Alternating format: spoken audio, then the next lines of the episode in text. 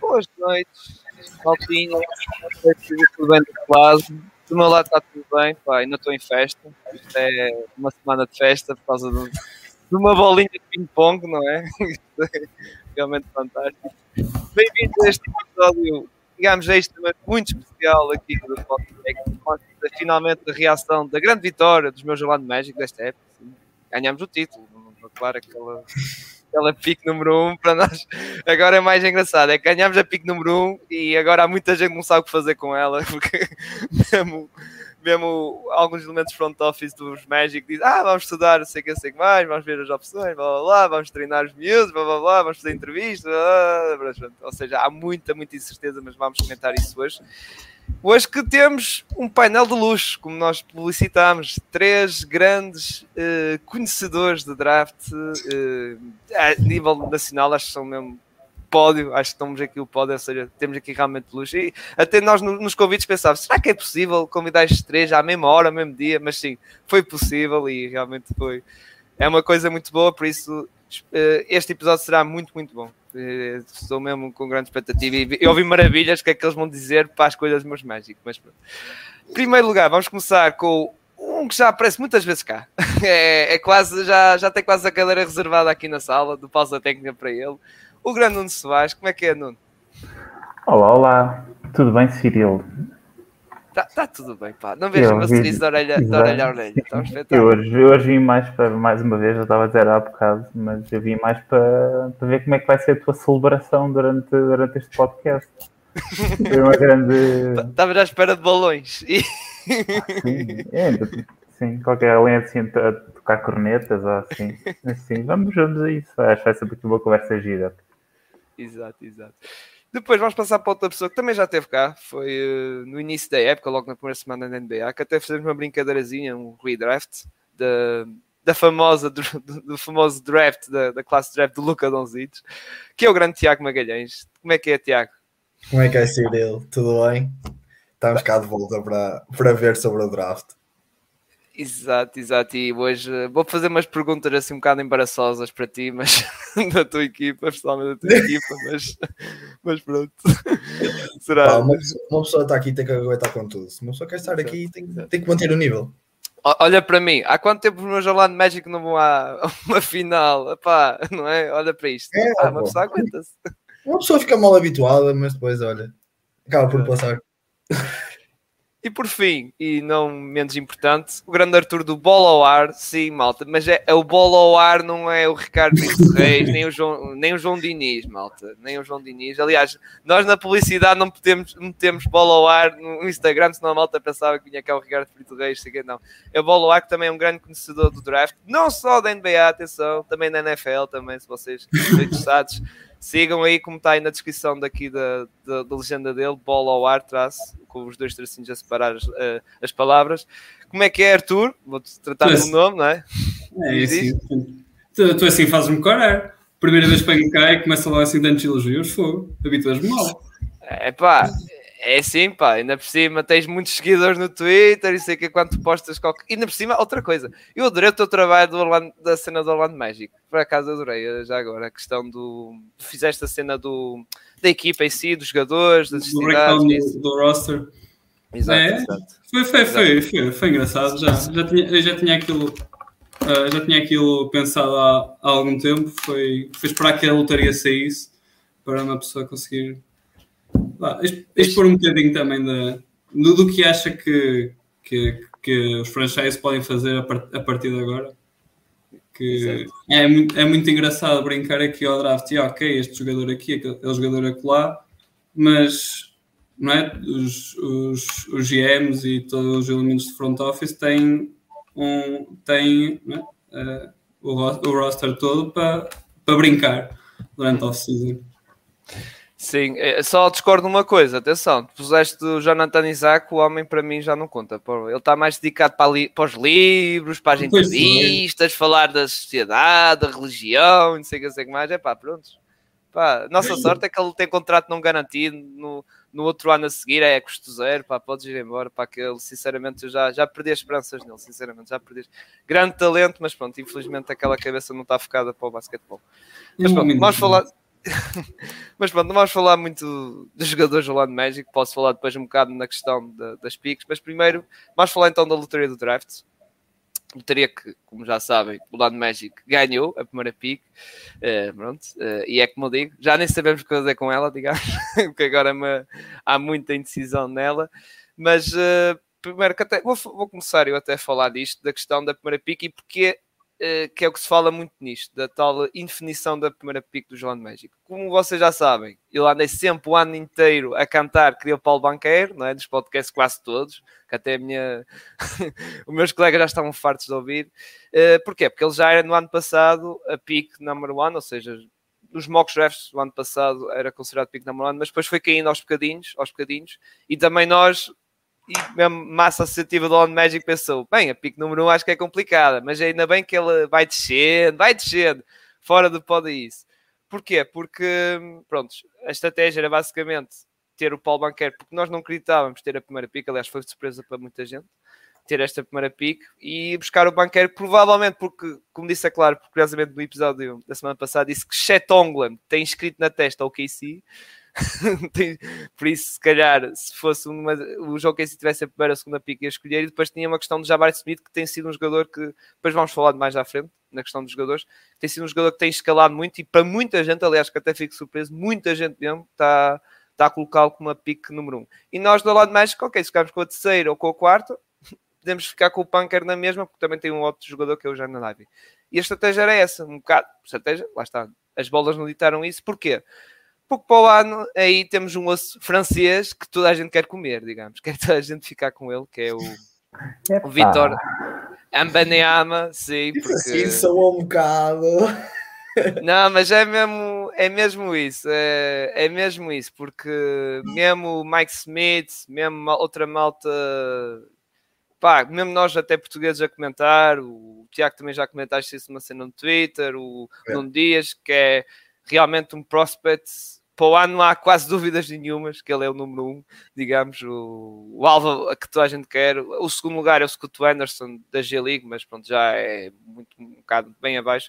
Uh, já não há tantas dúvidas sobre a primeira pick. E lá está, como eu estava a dizer, tanto para o London Magic como para o KC, para outras equipas, lá está, os, os Pistons e isso tudo, e os Indiana Pacers, se calhar era uma, uma pick que toda a gente queria buscar e vai ser, vai ser complicado. E é como disse já no episódio da semana passada e disse aqui aos meus colegas em off, dois anos seguidos, pick número um, pá, tínhamos ser os Cavaliers, não é? Que eles foram buscar o Anthony Bennett e o, e o Wiggins, que depois foi, foi uh, trocado para, para, para os Timberwolves na troca com o Kevin Love vai ser complicado, mas pronto, vamos ver o que, é, que, é que vai ser a decisão do Orlando Magic. Uh, mas pronto, vamos comentar isso mais à frente. Agora, pegando na lotaria e passando para ti, oh, Tiago, já que estás aqui ao meu lado, quem é que foi para ti os grandes vencedores do draft? Pronto, já sei que o João Magic vai ser, não é? Mas quem é que para ti foram os outros grandes vencedores que não estavas à espera que tivesse assim posições assim altas? Oh, pá, eu pessoalmente não vejo tanto pela, pela perspectiva da, das percentagens, nem, nem tanto por causa disso. Pá, vejo mesmo pelo, pelas posições, porque acho que é, que é super importante.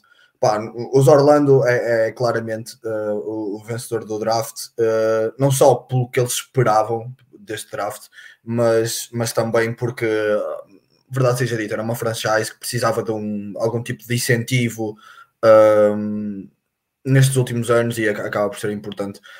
Acho que o Houston pode ter aqui uma palavra a dizer muito interessante, de, depende de quem eles, eles acabarem por draftar, porque equipa é extremamente jovem e tem, tem, acaba por ter muito potencial à volta. Uh, não sei se toda a gente terá a cabeça para ficar ali, mas um, com a terceira pica acho que, é, acho, que é, acho que é muito interessante. Dos outros que eu gostava de, de, de, ressalvar, também Detroit. Acho que a quinta pick de Detroit vai acabar por, uh, por ser muito interessante, porque a forma como eu estou a construir o roster, na, na minha opinião, é, é, é, bastante, bastante perceptível do, do, do, trabalho que eles querem fazer e de, de como eles querem subir uh, paulatinamente na, na, nas classificações, não querem subir de uma forma muito rápida.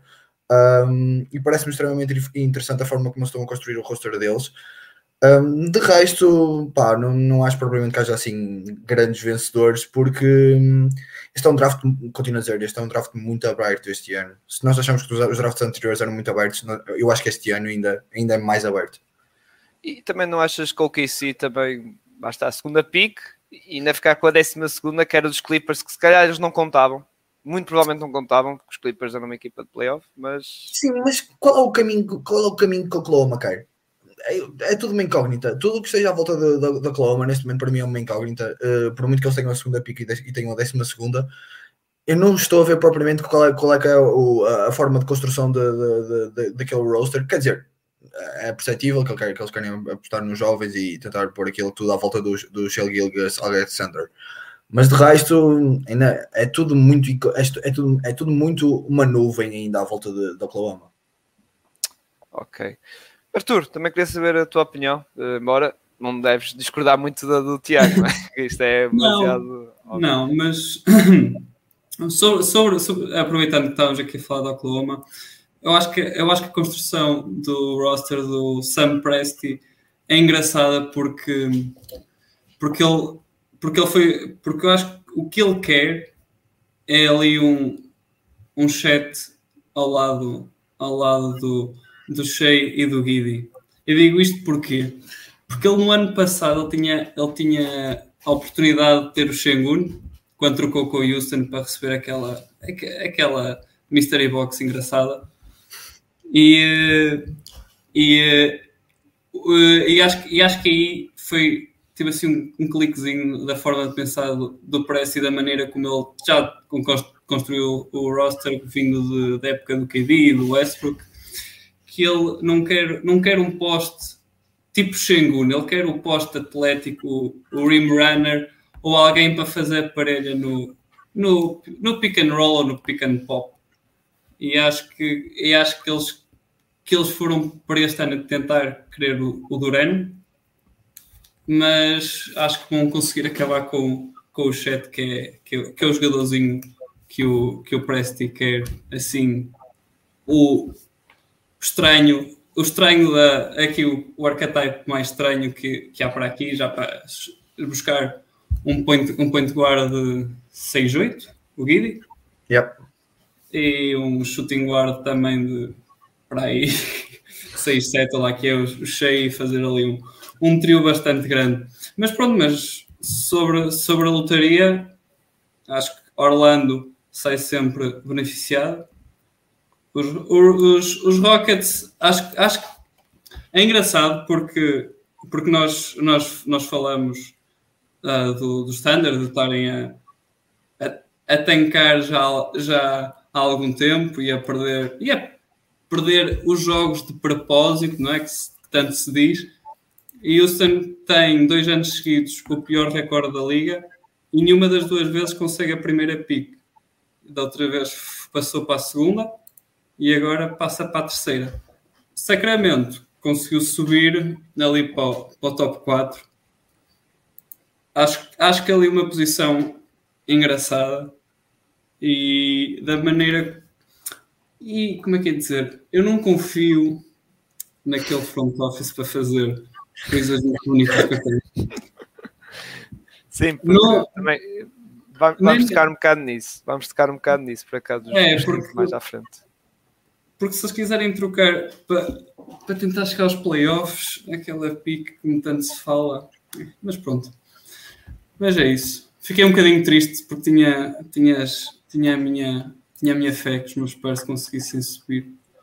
E pelos vistos, na, pelos vistos na, como é que é, no, na, lá no treino que fazem para ver se aquilo está tudo a funcionar bem, tinham sido eles que ficaram com a primeira pick, mas pronto, ficaram com a primeira pick no sítio, no sítio errado e agora estão no novo. Muito bem. Nuno, a tua opinião, pronto, como eu estava a dizer para o Arthur, também não deve fugir muito disto, não é? Uh, mas mesmo assim. Sim, sim, não, na verdade não foge assim muito, porque eu acho uma coisa que, que, a gente ainda não falou aqui foi que houve o aplanamento das odds e agora, como não existe assim tanta diferença entre a equipa com mais probabilidade e a equipa com menos, não pode, acho que, desagudiza aqui um bocado quem que perde e quem ganha. Deixa de existir equipas com 25%, portanto, a esmagadora maioria, e como distribuem mais, é assim uma coisa mais, mais é, egalitária, portanto deixa de haver assim tanto essa pressão, que não é, não é pressão, mas expectativa vá para a equipa pior ganhar. Uh, claro que Orlando, sendo a equipa que pode escolher primeiro, tem, tem essa vantagem e, como tal, são, são vencedores, não sendo um draft consensual em que existe um, um número um que é um prémio, uh, há aqui mais margem para erro, mas quer dizer, são a equipa que escolhem, portanto, têm o destino na, nas, nas suas mãos. Houston, quer dizer, acaba por ser a equipa que, que, que cai, mas de qualquer das formas pode ficar com o, o terceiro que, que, sobrar. Sacramento, claro que ganha no sentido em que é a equipa que mais sobe, subiu três posições, eles só tinham um 7,5, estou aqui no, no Tankathon, e isso dá-lhes ou a oportunidade de escolher alguém, mesmo que já não seja nenhum daqueles três, ou munição para uma escolha. Detroit, eu acho que Uh, Focando-me só aqui na matemática, porque eu acho que, como o draft está tão aberto, é um bocado difícil de, de, de conjecturar, mas focando na matemática e naquilo que tem sido uh, a maneira como este draft tem sido visto, que é, são aqueles três, depois o Jaden Ivey se calhar ali num degrau um bocadinho abaixo e depois se calhar ali uma quedazinha maior. Eu não concordo necessariamente com isso, mas depois já podemos entrar um bocado mais, mais sobre isso. Detroit acaba por ter a oportunidade de escolher esses três jogadores, ou quer dizer, pode ser que escolha, mas pronto. Se escolherem aqueles quatro, Detroit não tem nenhum, nenhum deles. E portanto, sendo a segunda pior equipa, se não estou enganado, ou a terceira, uh, era a terceira, uh, pronto, só por uma questão matemática. Mas eu acho que não existe aqui grandes vencedores e perdedores assim, em letras gordas, como se calhar houve em outros drafts. Falando em, em vamos depois tocar nos predadores e começando tem aqui o Gonçalo, pronto, que diz que painel, depois é o Cyril, tipo, é um gajo, um flanco qualquer, mas Gonçalo, foste um dos predadores. Onde é que está a pico dos Lakers? Deixa-me ver, onde é que está? Não tem. Ah, ok. a, a, escolha dos Lakers não, já não, não lhes podia ir para de qualquer das formas, para não, ou estou enganado? Uh, tinha a Pix. Uh... Qual era a proteção? Aquilo tinha alguma proteção? Uh, não, não, acho que não tinha. Acho que era direta. Uh, a única cena que podia acontecer é se fosse da décima para trás e para outra equipa. Agora já não me é, era, era Memphis, não era? Era, era, era Memphis. Era. Ou seja, se caísse 10 para trás, eles nunca ficavam com a pique. Nunca ficavam. Pois, pois, pois. De 10 para trás ficava para Memphis, porquê? Porque foi no tal negócio do Valanciunas. Pois, pois, pois. Valanciunas uh, do Steven Adams. Steven Adams. Esse negócio aí. Mas pronto, depois aqui o Gonçalo já dá a sua opinião, do lado dos Magic e a Banqueiros, 7 em uh, Houston e Javari. 7 uh, em Houston não, Gonçalo, 7 em uh, OKC, provavelmente ele disse Os Javari. dois jogadores com a mesma pique, pá. olha, que Houston não se, olha que Houston não se importava, ficar com os dois ao mesmo tempo, por isso não se importava mesmo, mesmo nada. Depois aqui o Marcos a dizer que o nosso colega Marcos a dizer que é um Celtic, esquece-se dos Lakers. Mas, nós estamos sempre a pegar com, com, o Gonçalo na questão do, dos eh, Boston Celtics. Mas pronto. Já agora, como estava a dizer, uh, derrotados. Obviamente que há nomes que é tipo os New York Knicks. Porquê? Porque logo quando acabou o sorteio ficou claro que eles iam trocar a pique, não é? A décima para pique, embora também a porcentagem deles não era assim relativamente alta, mas assim podia haver aquela coisa de subir mais para cima e também um bocado os Portland Trailblazers com aquela cara de Damon Lillard que diz tudo, não é? Aquela cara de frustração que, que ele teve. Digamos que foram assim os dois maiores derrotados. Claro que não vou pegar nos Warner nem nos Cavaliers porque já, pronto, já eram equipas que estavam a lutar, uh, estavam no play-in até, estavam no play-in, como Spurs, embora os Spurs ficaram em nono lugar, mas estavam no play-in e claro que iam ter essas piques altas. Mas uh, tocando para ti outra vez, ao, ao Tiago, e claro, uh, a questão dos, dos, derrotados e dos vencidos, uh, os derrotados não, não foge muito com isso, não é? Não, não, não. A, a, verdade, a verdade é que não. A, a cara de desilusão de, de, do Damian Lillard é, é completamente o, o espírito de, de, da maioria, se não na totalidade do front office e dos adeptos de, Portland no, no, na lotaria. Uh, apesar que, ok, sendo realista, claro que nós queremos sempre as primeiras piques, mas, mas Portland acaba por ficar ali numa posição que até é minimamente engraçada, uh, tendo em conta a, a, construção que eles querem fazer, que eles querem fazer à volta do Lillard, na teoria. Um, fazendo, fazendo já o meu tipo premonições do que pode acontecer, eu acho que até pode, até pode ficar com uma pique minimamente interessante uh, para acompanhar ali, o, neste caso, o Lillard e, e, e o Anthony Simmons, um, que, que, que acaba por ser, por ser, acaba, não, vai, não vai fazer a mudança no franchise, como, como é lógico, mas para uma ligeira construção ou reconstrução, mais uma vez, o que é que Portland está à espera neste momento? Mais, mais uma coisa que ninguém sabe, mais uma, mais uma incoerência que, que vemos dos front offices, uh, mas sim, acabam por ser os derrotados porque eles na teoria estariam à espera de um top 3, acredito eu está naquele, está naquele grupo do, do 4, ou seja, basicamente está na Sim. posição dos Kings, tem que ser naquela posição dos Kings, digamos. Sim. Lugar. Opa, referiste, referiste New York, eh, New York para mim é que são literalmente os, os, os perdedores ou os, os menos sortudos deste draft, porque sobretudo calhou numa posição na décima primeira, onde já começa a ser muito vasto o que é que vai parar ali. E o que é que eles vão fazer? O que é que eles vão fazer? Mitchell, Mitchell Robinson é free agent, o Julius Randle tem quase, tem quase um pay meio por, na porta fora. O que é que eles vão fazer? Vão buscar um jogador interior? Vão pois. buscar um small forward? O que é que eles vão buscar? Hum, é, é daquelas coisas que, para nós que gostamos de analisar ou gostamos de mandar umas postas de pescada no draft, acaba por ser fixe. Mas, mas de resto, acaba por ser um, mais uma, uma nuvem que nós não sabemos como é que, quem, o que é que eles vão acabar a fazer. E, já agora, pronto, antes de passar para os outros colegas e fazer uma pergunta diretamente a ti, os Trailblazers, tu achas uma possibilidade deles pegarem nessa pique e trocar para ter um jogador, uma companhia melhor no imediato, claro, no imediato para o Damian Lillard? A, a questão é, tu, tu, para trocares esta pique terias que trocar a pique e mais alguma coisa. Sim, sim, isso. É pegar num package, sim. E... não tem propriamente muito para oferecer que eu acho que seja claro, claro. interessante para, para outras equipas. Um, por isso, por isso, eu na minha opinião, eu se há coisa neste draft que eu acho que está definida, ou que eu penso que esteja definida, é que eles vão draftar um small forward. Ponto. Hum. Agora, se isso vai acontecer ou não, para mim essa é das maiores certezas deste draft. Eu não tenho propriamente muitas certezas neste draft, e isso é cada vez mais notório se formos a ver os mock drafts do The Ringer, do Tankathon e do NBA Draft Night e entre outros. É que não há nenhuma certeza, nem na primeira posição. Esses Exato. três sites apresentam os três, três gajos diferentes na primeira posição. Então imaginemos que era das outras posições abaixo. Um, opa, mas não acredito que haja muitas movimentações neste momento por, por ao lado de Portland, porque, porque está a haver muitas mudanças dentro do conjunto ainda. E isso vai ser, vai ser muito complicado de alterar até o draft. Sim, eh, falaste do wing, por acaso um jogador, um wing que aparece nessa posição, mais ou menos, lá está como dizes, num site aparece, no não sei o que, é o AJ Griffin do Duke. Não, é para mim, para mim, neste caso, opa, eu, eu, sabia que nós não íamos falar propriamente de jogadores específicos para posições específicas, mas para mim o AJ Griffin era, era uma excelente escolha do, naquela posição, naquele range ali, seria uma excelente escolha para, para, para as Portland. Ok. Uh, Nuno, a tua opinião também de derrotados não foge muito, lá está. Blazers, Knicks, não é? Sim, em relação aos Blazers eu não tenho muito a acrescentar. Existe aqui esta incerteza do que é que vai acontecer, de se calhar faz sentido uh, acabar com esta fase da, da, desta geração da Damian Lillard, mas por outro lado percebe-se que existe um incentivo da equipa continuar com uma estrela, continuar a vender mais bilhetes, continuar a ser relevante, nem que seja a ganhar 45 jogos e o Lillard, ter o Lillard no roster Uh, não digo que garanta isso, mas torna isso uma, mais próximo de uma realidade.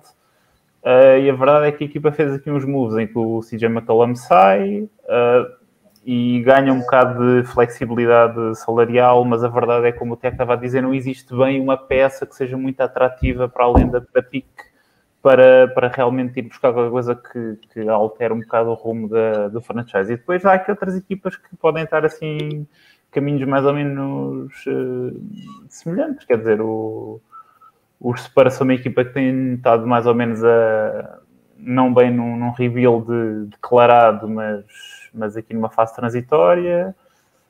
Uh, mas o Arthur já vai falar sobre isso, certeza. Depois temos aqui outras equipas que, que lá está, também já tocamos um bocado que não são são daquele, daquelas equipas que, que, tentam competir pelos playoffs e que percebem a três quartos da temporada a acabar que realmente não são boas o suficiente normalmente são sempre mais ou menos as mesmas nos últimos tempos. É, os Wizards, os Knicks, que também já falaram. Um, e portanto, quer dizer, eu não digo bem que eles sejam perdedores no sentido em que era, não era bem expectável que eles fossem subir só se olharmos só para a matemática, mas, mas mais naquilo que é o rumo de, de, algumas destas equipas e depois, porque eu pessoalmente, e depois se quiserem, se quisermos olhar para nomes um bocado mais em específico, eu acho que esta zona do draft eh, ali tipo 8, 9, 10 até a 12, primeiro começa a abrir cada vez mais, porque começa a tornar-se cada vez mais incerto. E depois eu acho que existe ali, uma, ali um bocadinho uma depressão de valor. Acho que existem bons jogadores, mas eu acho que naquela zona não é, não é um draft brilhante. Então, acho que é isso. Sim, e uh, tocar no. Antes de passar para o, para o, Arthur, uh, tocar nos Trailblazers é um bocado como o, como o Tiago diz eu estou a ver agora a tabela dos contratos da equipa, é o Damian Lillard, o Bledsoe é o contrato, mas não é garantido, depois tem o George Hart, depois tem o Justice Winslow, depois o Ken Johnson foi por causa pronto, da tal troca, não é, que eles fizeram com os Clippers, também juntamente com o Winslow. E... Ah, Cyril, tu espetas a faca e toses. Ah, desculpa, pronto. Peço desculpa. Peço desculpa. Nem deixaste chegar ao contrato de Didi Lousada. Por isso. E, e, o, engra, e o engraçado do, do, Eric Bledsoe é que tem um contrato não garantido, que é o segundo maior contrato, e chegou da troca e de repente o Aquiles começou-lhe a doer. É. Desde que chegou da troca, o Aquiles começou-lhe a doer e nunca mais. Opa, mas... aquele, aquele tweet do I don't wanna be here, ele estava.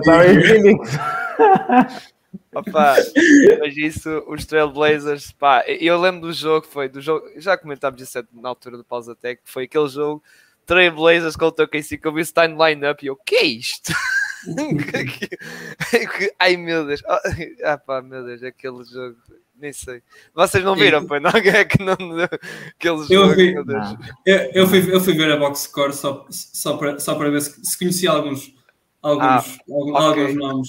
Ver, ver, ver o Olivier Sarr quando, quando eu vi ainda em Wake Forest e ver, e caralho, este afinal chegou à NBA. tudo é possível, tudo é possível, como diz o Kevin Garnett, anything is possible. Eu só vejo jogos de equipas mais da, da costa este, por ficar acordado até às 4 Exato. da manhã. A 4 da manhã não, os jogos começam às, às 3, acabam 5, pai. Exato. Olha, olha, jogos... olha, o meu caso, olha o meu caso, 3 e meia. É, olha, o pessoal do Laker, Laker Nation, 3 e meia também, lá no Agora yeah, sim, esses, esses conseguem ser piores porque eles têm expectativas. Eu, pelo menos, nem expectativas tenho. Sim, eu andava, eu andava, o Lucas andou, o Lucas Niven andou parte da temporada a gozar com a cena de eu ver jogos à meia-noite dos Pistons e dos, equipas maras, ele ficou até às 5 e meia, 6, 7 a ver, 7, calhar já não, mas a ver Sete aquele não. Lakers Nossa Senhora. 7 acho que nunca, nunca acontece, porque quando acordo cedo para o trabalho, nunca aconteceu estar o jogo às 7, no máximo 6 e meia, e mesmo assim é. tinha que ser em overtime. Em overtime. Uh, por fim, Arthur, uh, os teus, uh, colegas também já, já disseram um bocado de tudo, não é? Mas uh, também queria saber a tua opinião sobre os derrotados do, do draft e também podes falar um bocado do, dos teus, teus Spurs também. É, assim, os meus Spurs estão naquela no man's land, que é nem, nem, nem fazem o nem fazem uma, um rebuild a sério, nem, nem competem. E, e foi, foi um bocado frustrante este ano quando, quando, quando vejo que, ok, estamos ali a, as, sete, as sete melhores odds de conseguir a, a pick 1 e vejo a ganhar jogos no final, no final do ano, para a minha tristeza, em que, em que eles antes de ganharem os, antes de começarem a ganhar jogos estavam ali com a pick de Sacramento e subiam para, subiam para o quarto lugar, mas pronto. Mas, mas pronto. Uh, resto, desculpa, desculpa. Depois continuo a dizer assim, desculpa uh, interromper. Popovich é assim, pá. Popovich só tancou uma vez na vida. De resto, nunca mais dá. Foi para buscar o time Duncan, depois nunca mais. Mas pronto, e continua, ele, desculpa lá. E ele aí foi, foi porque o David Robinson partiu o pé. Exato, exato, exato, exato. Não, nem, nem, nem, nem isso. Jogou não, de resto, sim, já, já tinha falado de, de Houston, que, é pá, apesar de não é, ter ter, uh, está aqui a ver, 14% para ter a primeira pick, que era o mesmo de Detroit e de Orlando. Uh, ter descido ali para o, para o, terceiro lugar, eu não sei bem o que é que aquele front office quer fazer, porque também tem ali decisões interessantes, saber quem é que vai ser o companheiro do, do backcourt do Jalen Green, se é para continuar com o Kevin Porter, se é para fazer o quê, e depois qual é que é o companheiro do, Shengun para, para o futuro. Ali há uns, archetypes que encaixam melhorzinho do que outros, com tanto um jogador como o outro, e se calhar dava-lhes dava jeito ficar ali com a, com, a, com, o top 2 e, e, não ter caído para terceiro, porque se tenho, se tenho visto se, se vi bem, o, o Jabari e o Chet são para a liga quase toda o 1 e o 2. E se o banqueiro cai ali em, em Houston, aquilo, aquilo pode ser um bocado difícil de engrenar quando, quando tens um base como o Kevin Porter, um shooting guard com o Jalen Green e depois juntas ali no garrafão ainda o, o Shengun e o banqueiro que gostam tanto de brincar no poste, cada um com a, com a sua bola. E, e, ainda tens o Christian Wood. Sim, sim, sim, mas esse. esse ah, esse, esse já. Esse, já vai, esse, esse, é engraçado, esse engraçado que, que disse, disse umas, umas coisas na conferência de imprensa quando. Ah, já não sei. Ele, ele, ele, também, quando, ele também gosta de armar confusão às vezes. Sim, é, e, ele e o Kevin Porta Jr. portaram-se muito bem nesse sentido. Tiveram... E, eh, e ele disse para lá umas coisas e desde aí que ele, que ele parou, parou de jogar tanto, chegou ganhou-lhe, ganhou-lhe entre aspas, o lugar. E vamos ver também o que é que esse, qual é que é a decisão do front office de Houston com Christian Wood, que, que acho que às vezes consegue ser um jogador um bocadinho overrated. Gosta, gosta assim das stats, tem acumulado ali as stats, as stats dele, mas tem ali umas coisas que eu não, que eu não gosto muito. Deixando assim. É, é ele e o, como é que é o Kevin Porter Jr. que às vezes há jogos que, meu Deus, parece. meu Deus, é, sim, eu, eu, eu, nem falo só só no jogo, porque o, o Christian Wood uh, foi em Charlotte e Detroit das duas vezes que saiu, assim, não, não, é, não, não me lembrava da altura, fui, fui pesquisar. Uh, e quando saiu dos dois, dos dois sítios foi já com alguma fricção entre ele e, e o pessoal e, e pronto, e agora avizinha-se mais, mais uma vez assim. E quando, quando, tá, quando é que a tua equipa está no rebuild e tens uma personalidade destas, se calhar o melhor é tentar despachar o mais rápido possível.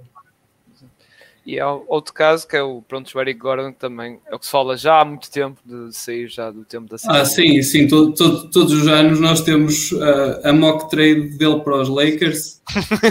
Não falha, está sempre lá todos os anos. Atenção, Westbrook por Eric Gordon. Quem diz não, né? John Wall e Westbrook, é, hein? cuidado.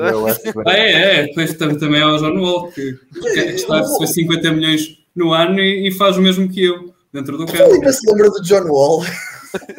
então, tem uma, ainda está uma player option de 50 milhões este ano. Ainda, ainda está na payroll da equipa, por isso tem-se falar. Coitado. Coitado do homem. também outro que se fala para os Lakers, trocar ele pelo, pelo Westbrook também. Aliás, falou-se muito até na. na Está-me a esquecer na trade deadline, uma troca, sei que é só que os Rockets pediram uma pique de primeira ronda, ainda tiveram coisa e eles, não, o Rob Pelinka, não, não, não, nem pensar, nem pensar. Mas pronto. Deixemos as equipas fora, agora vamos ficar uh, nesta segunda parte do episódio para os jogadores. E claro, vamos começar com os lá de cima, que é o do pódio, que são aqueles três que é o que vocês já deram de uns toquezinhos, que é o pódio do draft, que epá, é aqueles três, três gays, não é? Javarit Smith, Paulo Banqueiro e o, um, e o Chet Omler.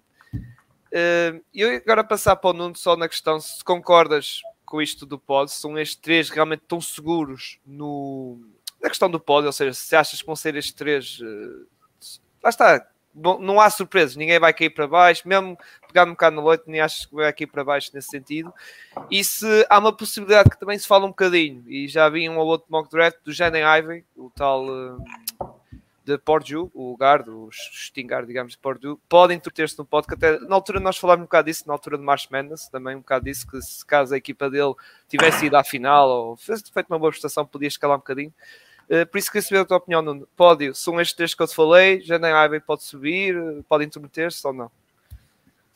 Uh, pronto, vou assim partir em duas coisas. Se eu acho que, se, eu, uh, se a pergunta for eu concordo que são estes sim. três, a minha resposta sim. seria sim, acho que são os três melhores. Acho que a seguir está o Jaden Ivey, uh, não acho que exista uma diferença enorme, mas eu acho que ainda assim estes três são, são superiores. Uh, se é isso que vai acontecer, é sempre difícil de, de dizer, ainda é cedo, já, anda, já correm por aí uns rumores que o, que o Jabari vai ser número 1, um, uh, ou que é o preferido de Orlando, mas nunca se sabe o que é que é verdade, o que é que podem ser cortinas de fumo. E até ao draft, eu se não, não sei que, é, se, se a gente falou antes do draft do ano passado uh, sobre o top 4 e eu lembro-me que, quer dizer, era relativamente consensual que ia ser aquele top 3 e que depois ia ser o Jalen Suggs, e a verdade é que Toronto Sim. acabou por escolher o, o Scottie Barnes e, e, e, ele encaixou muito bem na, na, equipa e no sistema de desenvolvimento da equipa e acabou por, por portanto, intrometer-se aí. Portanto, é sempre bastante difícil de dizer. Eu diria que o top 3 está mais ou menos, não diria mais ou menos seguro, mas parece-me relativamente consensual. Se é isso que vai acontecer, vamos ver acho que existe uma possibilidade do Ivy se intrometer. Não diria que é uma coisa escandalosa, acho que há coisas piores a acontecer a seguir. Uh, que faremos, falamos mais tarde, de certeza, mas, mas para responder a, à tua pergunta, acho que sim. Muito bem. Arthur? Uh, é, é, é, isso. Assim, eu não, eu, não sou, eu não sou tão da opinião de que são o top 3 e o resto. Eu gosto, eu, eu, eu gosto muito do AJ Griffin e do, e do Jaden Ivey e, e ponho-os na. Ponho, é um top 5 na minha visão, mas acho que na visão da NBA acho que é, que é isso e que há uma chance do Jaden Ivey ser a pick 3. Uh, vi hoje um repórter dizer que os, os Rockets pediram pediram uh, a opinião do Jalen Green sobre a pick. E uh, tinha visto, tinha visto no, a meio da época que o Jalen Green gosta muito do Jaden Ivey. E por isso não sei se não sei até que ponto o, o Ivy pode ser, pode ser alguém que se pode meter ali na, naquele, naquela posição 3, também não é, dependendo das duas primeiras picks, claro. Mas é, Respondendo outra vez também, eu à tua pergunta, acho que sim, acho que na NBA deverão ser esses top, o top 3 e a partir daí ver o que é que o resto irá fazer. Sim, e tu falaste da questão do Jalen Green dar opinião, gosto de Shannon Ivey, também aconteceu isso nos Magic na questão do, pronto, do Jalen Suggs, como conhece, jogou com o chat, lá está, também fala-se dessa ligação e que podiam juntar o chat ao Jalen Suggs, como foi em Gonzaga. Uh, Tiago, por fim, uh, também não, é uma opinião. Só uma questão. Diz, diz, Arthur, diz, diz. Eles não jogaram juntos em Gonzaga, acho que foi mesmo na high school. Ah, foi só na high school? Ah, sim, sim, na high school. Okay. Penso, é. mas é que eu já ouvi muita gente a dizer isso de, de estar em Gonzaga os dois juntos. Não, não. O que é que não, eu acho que foi separado.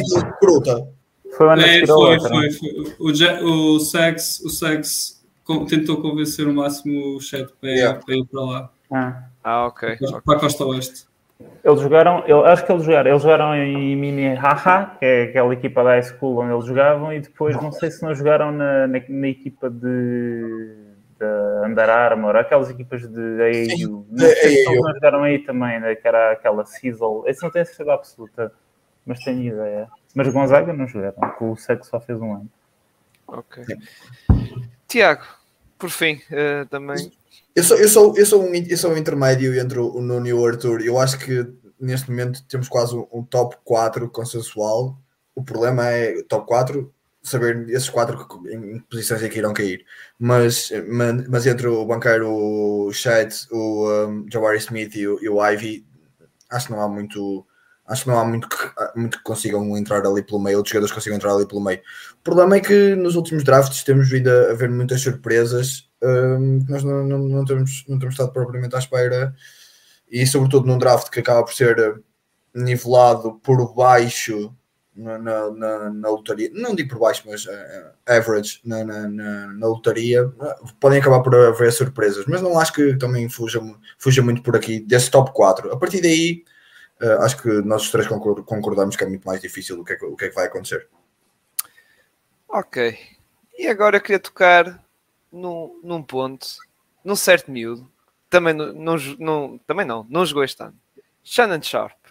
Porquê? Porque é um miúdo que tem dado que falar, uh, não só pela questão dos mock drafts que anda assim meio maluco, anda para aí, até alguns que metem, acho que é o da Ringer, mete no quarto lugar, noutros mete quase no décimo, outros assim, ou seja, é um jogador que anda assim um bocado, como é que vou dizer, uma margem assim muito grande de, de, de, ou seja, um gap assim muito para trás, eh, para a frente, ou seja, quarto, oitavo, sétimo, sexto, assim um bocado barata tonta nas posições, uh, porque lá estão, pronto, não jogou o ano passado, a época passada, digamos, em Kentucky, por isso, lá está. Pessoal que vai ver as stats, vai ver não sei o que, eu quero ver os jogos, não viu nada, não é? Tem que ver antes disso no high school, e é uma incógnita.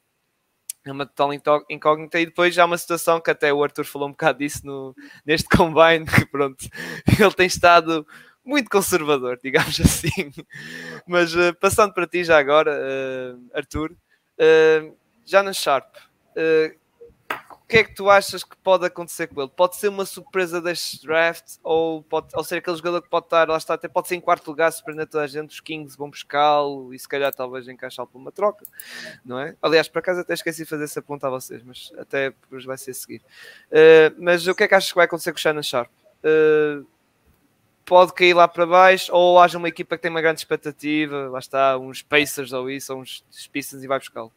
É sim, o que eu acho é que nestas situações há sempre um, entre aspas, doido que se aventura nesta, nesta caixinha de surpresas.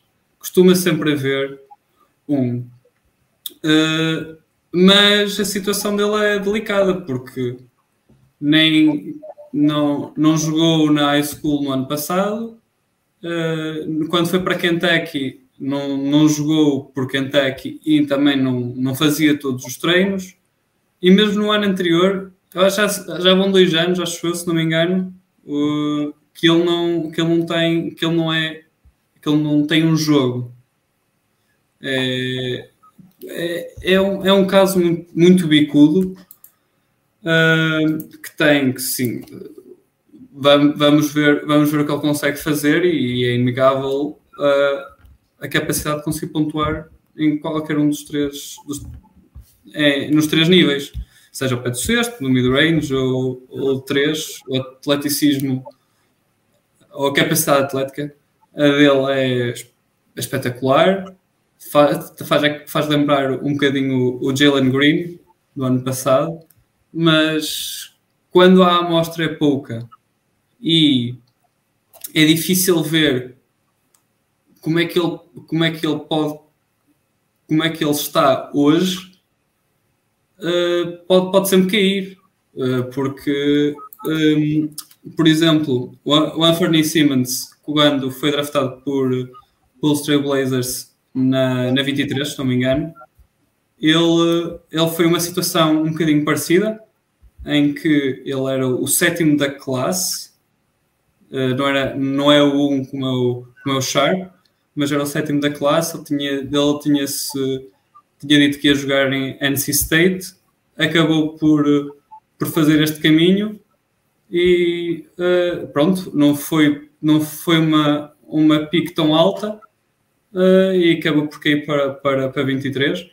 E uh, não sei se pode acontecer o mesmo no Sharp, que eu vi, que eu vi reportes a dizer que há, que há scouts que estão completamente fora, porque não sabem como é que é o jogador hoje. Por isso, uh, vamos ver, mas se tivesse que apostar, eu diria que ele do top 6 não sai. Ok.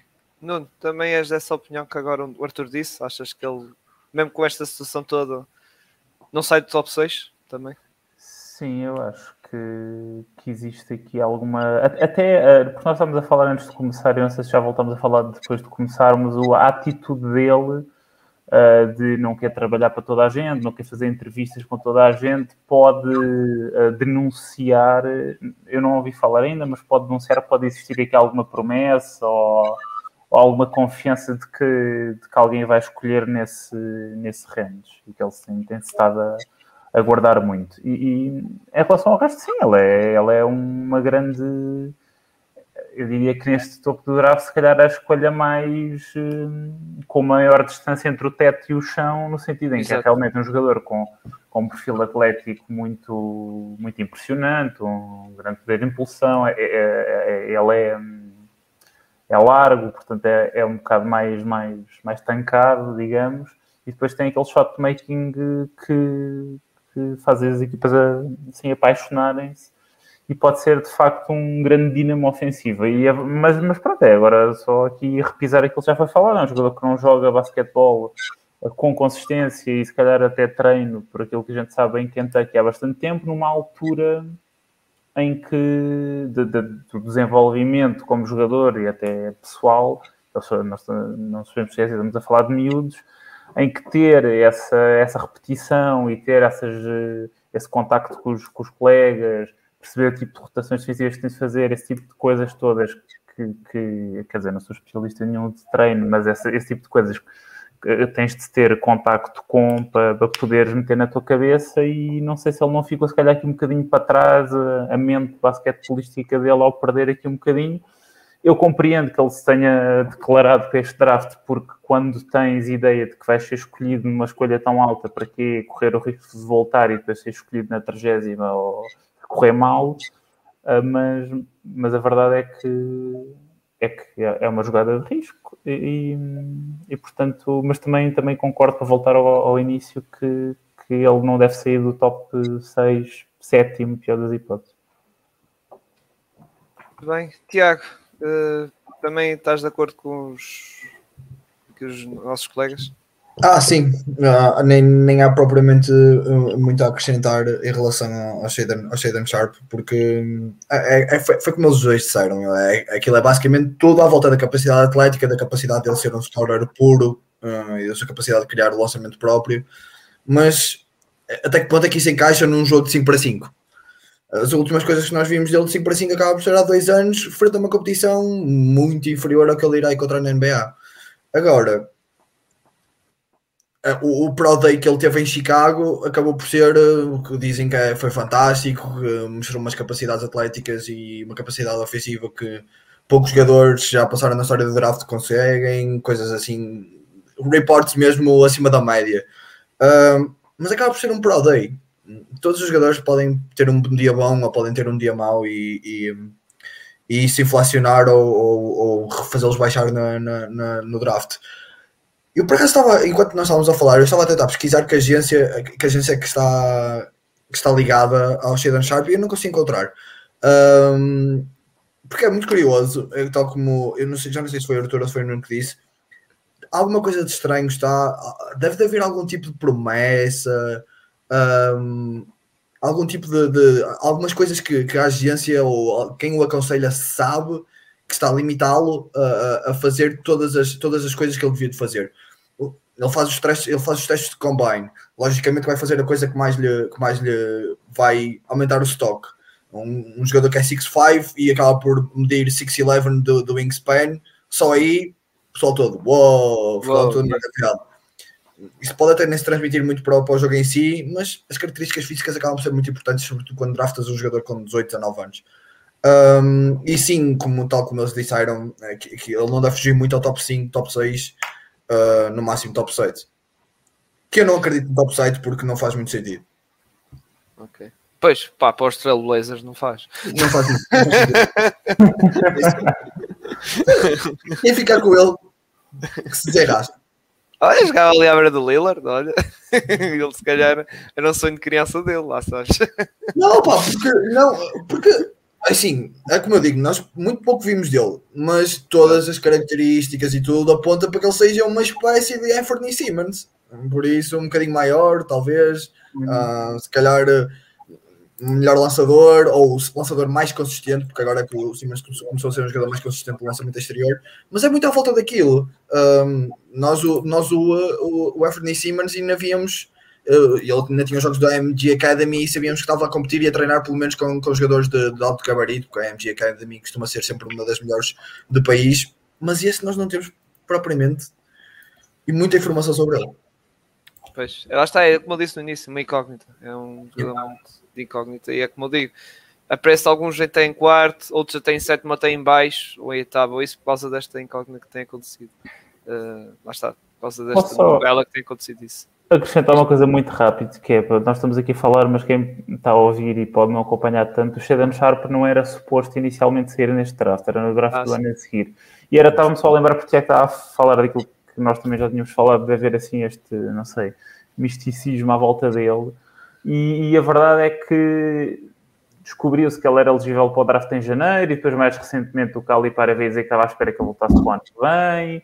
E depois veio-se a dizer que ele não cumpria os requisitos que no início dizia-se cumpria ou que já não cumpria os requisitos todos, que neste caso era tipo ter os créditos suficientes do, da escola secundária até um ano antes do início da NBA, portanto há aqui, não sei, umas coisas Aliás, um ele, é do...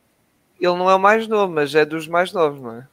Não, ele é o segundo mais, o mais novo. Não é? O, o AJ Griffin não sei que é mais novo que ele. Yeah, sim, era isso que eu ia dizer. O AJ Griffin acho que é o mais novo do draft, se não estou em erro. Sim, sim, isso eu tinha noção da, da malta de Duke, que acompanhamos lá está muito por causa do, do banqueiro. Mas... Assim, o Nusosa, se o Nusosa mantiver-se, também, também é assim muito, muito novo, mas, mas está ali no top 10 dos mais novos. Sim, sim, sim. Uhum. Eu tenho, eu tenho, aqui, tenho aqui a minha lista. Olha, então, tá, olha, está em décimo. Tenho aqui, tenho décimo, é o décimo mais novo. Sim, tá, mas lá está. Mais, do... O mais novo é outra, outra Mystery Box mais complexa que se chama Leonard Miller, um canadiano engraçado. Ah, yeah. uh... o, AJ, é o AJ é o mais novo que jogou basquetebol universitário ou há alguém? Não, é o Duran. Ah, pois, é o Duran. Duran. Isso e eu também gosto. Sim, o Jalen Duran. O, o AJ Griffin tenho em sexto. Uh, ou seja, o top 5 é o Leonard Miller, o Jalen Duran, o Yannick Nezosa, de, que tá, estava a jogar em Espanha, o Coquiat, que é um que também de, um, de um, numa, que optou por um caminho de, experiment, de experimentação, digamos assim, que é Overtime Elite. Depois tenho os Ujits, do Ulm, na Alemanha, e depois assim o AJ Griffin. Ou seja, muitos europeus overtime limite que para o ano tem dois gêmeos que vão para lá, não é? Dois gêmeos, os, os gêmeos Thompson, não é? Os Thompson, sim. Eles, na, na verdade, já lá estão, mas para o ano é que sim, já estão. para Sim, só que podem só. Não, não, eu até acho que eles já estavam elegíveis para este. Eu acho que eles inicialmente era, mas houve tipo uma cena qualquer de quando assinaram yeah. o contrato com o overtime, porque eles ainda estavam a fazer, a, a ter aulas de secundária, uma cena assim. Sim, sim, sim. Não tinha os créditos todos, ou uma cena assim. É. é isso. Podia, o Vitor Amarayama podia vir este ano também. Podia. A audiência neste momento está a ir à loucura sobre créditos da escola. Olha, olha que o único problema do. do não, os créditos podiam ser tipo: olha, na Euroleague, serve? Também podia. Este, este, gajo, este gajo não pode entrar no draft porque teve sete. Uh, Uh, educa educação moral e religiosa católica no 11 ano. Gajo, parte essas notas, pá, essas notas que não, que não conta, mas no final conta. Fogo, pá. Ó, Cirilo, se quiser, se quiser deixar um bocadinho mais triste, ele, há jogadores que nasceram no ano dele que estão elegíveis para este draft, mas ele não. Eu, eu, sei, eu sei que lá está, ele tem 18, ele vai fazer 19, eu sei disso. Eu sei. Diz, é por isso que eu disse, podia vir, mas pronto. Eu depois lá está, isto já não percebo muito bem da questão dos créditos e das regras, já não, já não entro para essas aventuras, já não, já não sei. Já não sei disso. Sei que não pode entrar o Bronny James, lá está, não tem 18 anos, rapaz. Tem também, Mas, a ver com, com, o mês, tem também a ver com o mês do ano em que se nasce. Assim, sim, sim, sim, sim, exato. Uh, agora, como eu disse há pouco, uh, ao, ao, tocar no tema Shine Sharp, tenho que puxar um bocado a fita para trás, porque, porque eu esqueci do Sacramento Kings. Tal velha questão como foi nos Blazers. Que é, o que é que vão fazer com a, a PIC 4? E lá está, peço desculpa, tenho que voltar a tocar nas equipas, que já estavam na parte dos jogadores. Uh, Tiago, ia passando agora para ti. O que é que tu achas que os Kings vão fazer? Se vão buscar, que é o que nós falámos aqui há pouco do Jana Naive, que se calhar para jogar à beira do Fox, se calhar combinava melhor, ou até, pronto, se cair, se o Jana Naive escolher, for para, cair para o pódio, podes calhar um banqueiro, um Jabart Smith ou isso. Uh, o que é que tu achas? Se os Kings, o que é que, a minha pergunta mais é concreta é se eles vão pegar nesse jovem talento ou vão pegar nele, lá está, como foi na, na questão dos Trailblazers, pegam num, fazem um package com outro jogador, um jogador ou outro e vão tentar buscar um, um talento do imediato para a equipa atacar no play-in para pronto, como já sabemos, os, os Sacramento Kings têm o pior recorde de não presenças dos playoffs e eles querem limpar essa imagem e se calhar para o ano atacar o play e, e, o que é que tu achas na cabeça daquele front office do, do Sacramento Kings? O que é que achas que eles vão fazer? Uma das coisas que nós aprendemos, quer dizer, eu pelo menos acho que aprendemos nos últimos anos é o que nós pensamos que é a coisa mais lógica e que vai acontecer em relação ao Sacramento Kings vai acontecer completamente o contrário. Por Ou isso... seja, espera aí, estás-me a dizer que em vez de escolher o Ivey, vamos escolher o Jalen Duran? É isso?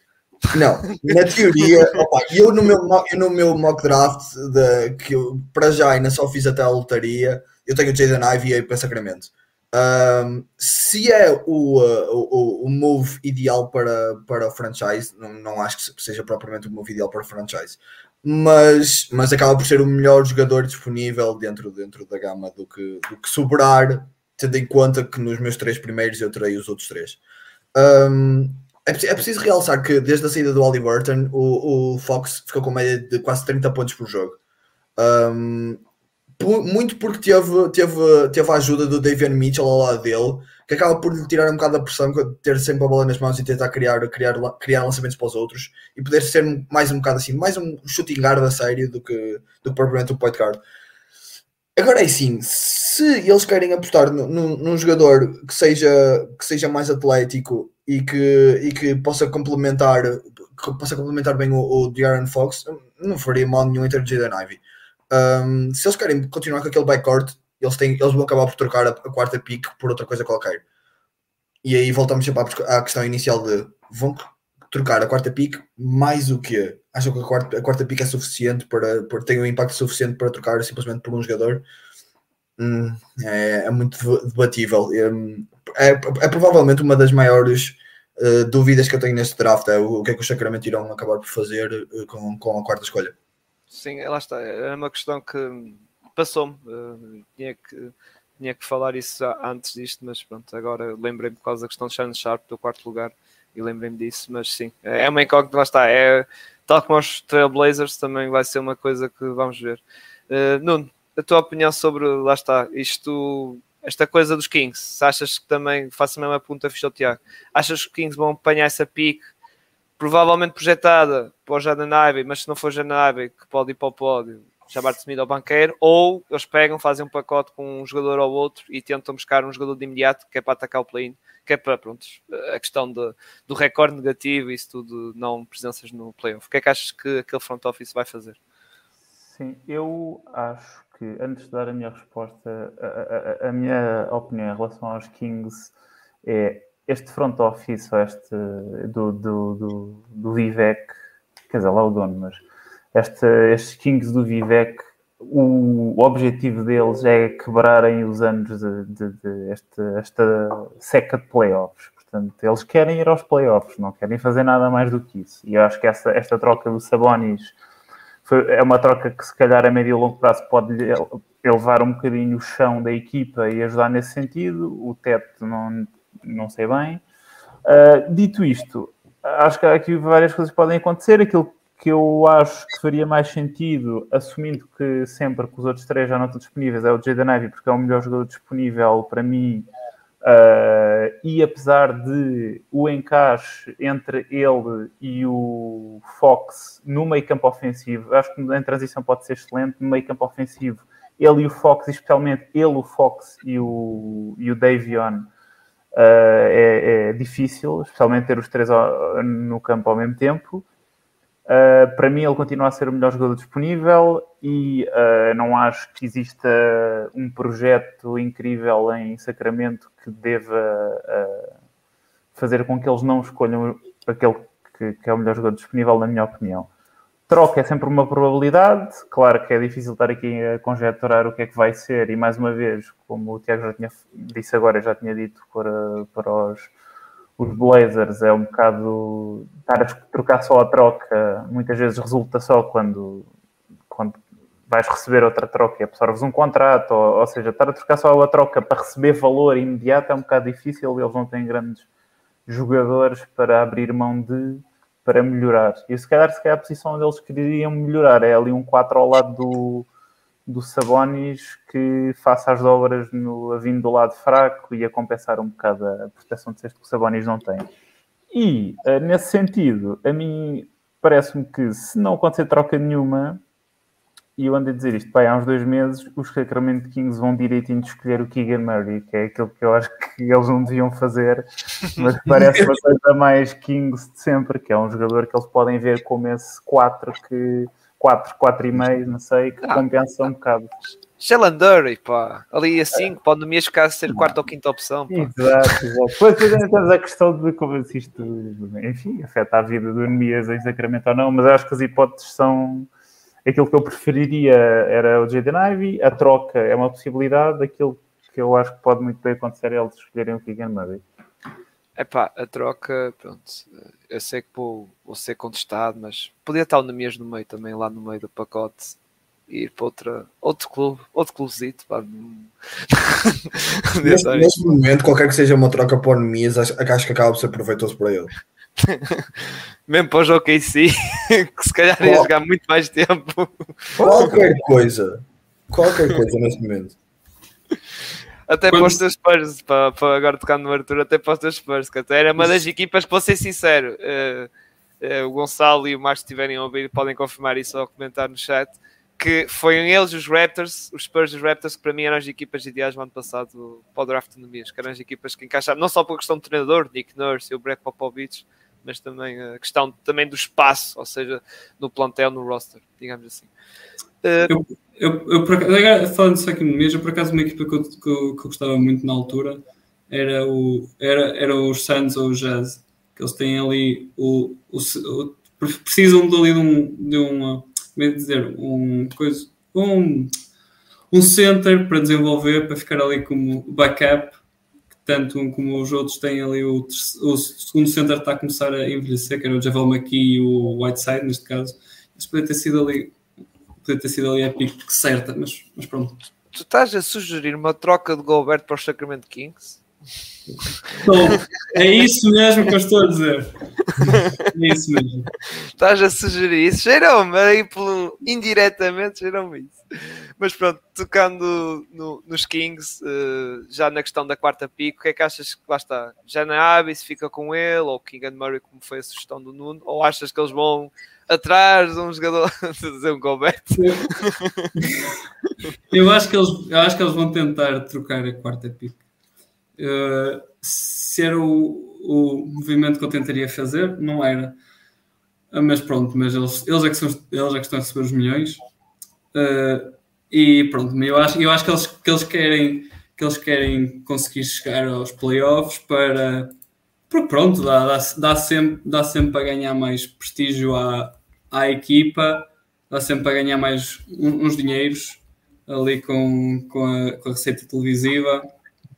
Uh, e, e, acho que eles vão tentar, se calhar, incluindo o Barnes, que é ali um, um, asset, um, um asset que está, que está ali um bocado estranho, que é, é, um, é um, jogador, é um jogador que eu gosto, mas eles continuam a utilizá-lo a 3, não sei bem porquê, quando ele joga melhor a 4, mas, mas pronto, eu acho, eu acho que é isso que eles querem fazer.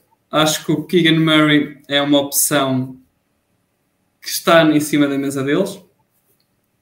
Uh, e já aproveitando estamos aqui a falar de Keegan Murray, acho que tanto para, para Sacramento como para Detroit é um jogador que está muito em cima da mesa para as duas equipas.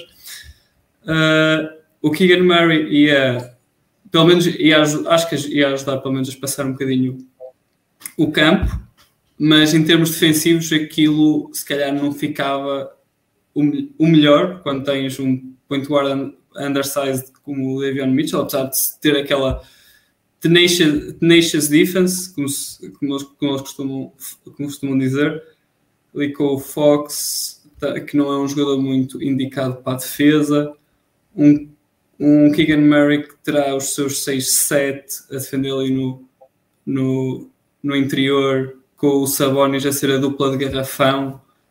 Defensivamente não ia ajudar, e se calhar, como eles contrataram o Mike Brown, se, também, se, se bem o nome dele, que ele gosta ali de defesa, se calhar o Keegan Murray não está pode, pode, pode ser o elemento contra o Keegan Murray por ele não ver um encaixe ali na defesa.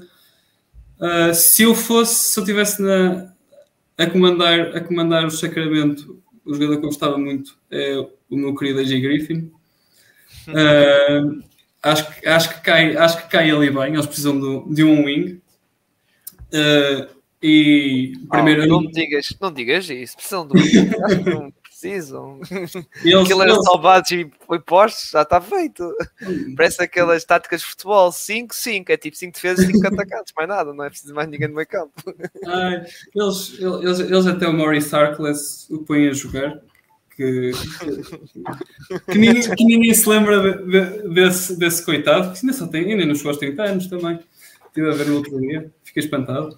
Uh, e acho que, acho, acho que se encaixava ali bem no início para, para ajudar a, a, passar a quadra. É um jogador que, lançou com 18 anos, é, com 18 anos lançou quase 50% de 3 e não era só uh, receber a bola e mandá-la, também, também, também gostava de, de criar o seu, o, seu, o seu lançamento quando, quando tinha a oportunidade e que defensivamente, apesar de ter ali uns, como é que é dizer, umas deficiências ditas, acho que, acho que no futuro acho que é um jogador bastante, bastante interessante, ajudava a elevar o teto da equipa e se calhar nos ajudava a levar para os playoffs na próxima época, mas no, na, na corrida para conseguir o, o título, para mim deveria ser a, a opção de todas as, todos os franchises, era conseguir ganhar, ganhar o caneco. Acho que também ajudava, ajudava nessa, nessa corrida. Muito bem. Uh, agora tenho aqui a comentar aqui o, o caso de Ninaré, que que ele sabe que lá está que sou adepto dos, dos Magic, a dizer amigo, seria vais ter que levar com o Jabari, não é? Que ele já sabe que eu, que preferia o banqueiro. Depois manda aqui um abraço, abraço casa. Pá, eu, pronto, Jabari de Smith, mas pronto, isso vamos falar mais para a frente, porque eu tenho aqui uma questão especial, depois no final, mesmo no final, sobre aqui no pod. Uh, agora, passando para outros nomes, lá está AJ Griffins, aquelas posições que nós já falamos, lá está top 4, Shannon Sharp, como falaram muito bem, pode ser aquele jogador que vai criar 5 e 6 queria tocar noutros nomes, lá está, que estão ali no 7, 8, 9, 10. Essa malta lá está, como tu disseste, os, GG Griffins, os Keegan Murrays, o, o, como eu digo, o Benedito também. Por isso, Arthur, passando outra vez para ti, uh, quais são os nomes que tu mais gostas dessa lista? Assim, lá está, até, pronto, não queria tocar nisso, mas por exemplo, para os teus Spurs, pronto, está ali no nome, vou ter, vou ter que tocar ali para os teus Spurs um bocado. Para os meus Spurs, eu, eu, gosto, eu gosto de dois, dois jogadores que não são tão, tão, tão falados, que, é, que, são, que são dois de origem europeia, mas isso tem, tem a ver com a minha visão para os Spurs, que eu gosto muito de Nikola Jovic. Um, ah, um, um, um, sérvio, um sérvio bastante interessante, que tem o nome quase do MVP, por isso só, só, troca, só troca o V pelo, pelo capa. Atenção que esse homem ainda vai dar muitas expectativas. É pá, é o Newcastle tem que fazer como o outro. É? é, é e pelo, pelo menos com o nome já. E gosto muito do Usman Jiang, que é um francês que esteve a jogar na, na, na liga de onde veio o Lamelo e o Guidi. Que, que, pronto, mas isso, isso, tem mais a ver com, com, com a minha filosofia com os Spurs, que eu acho que se eles ficarem com as três piques, é tentar três jogadores com um teto altíssimo. Quando já se tem três piques, não é normal acertar as três. E se, se tentar três jogadores com um teto alto, se um deles acertar, já, já valeu a pena, pelo menos.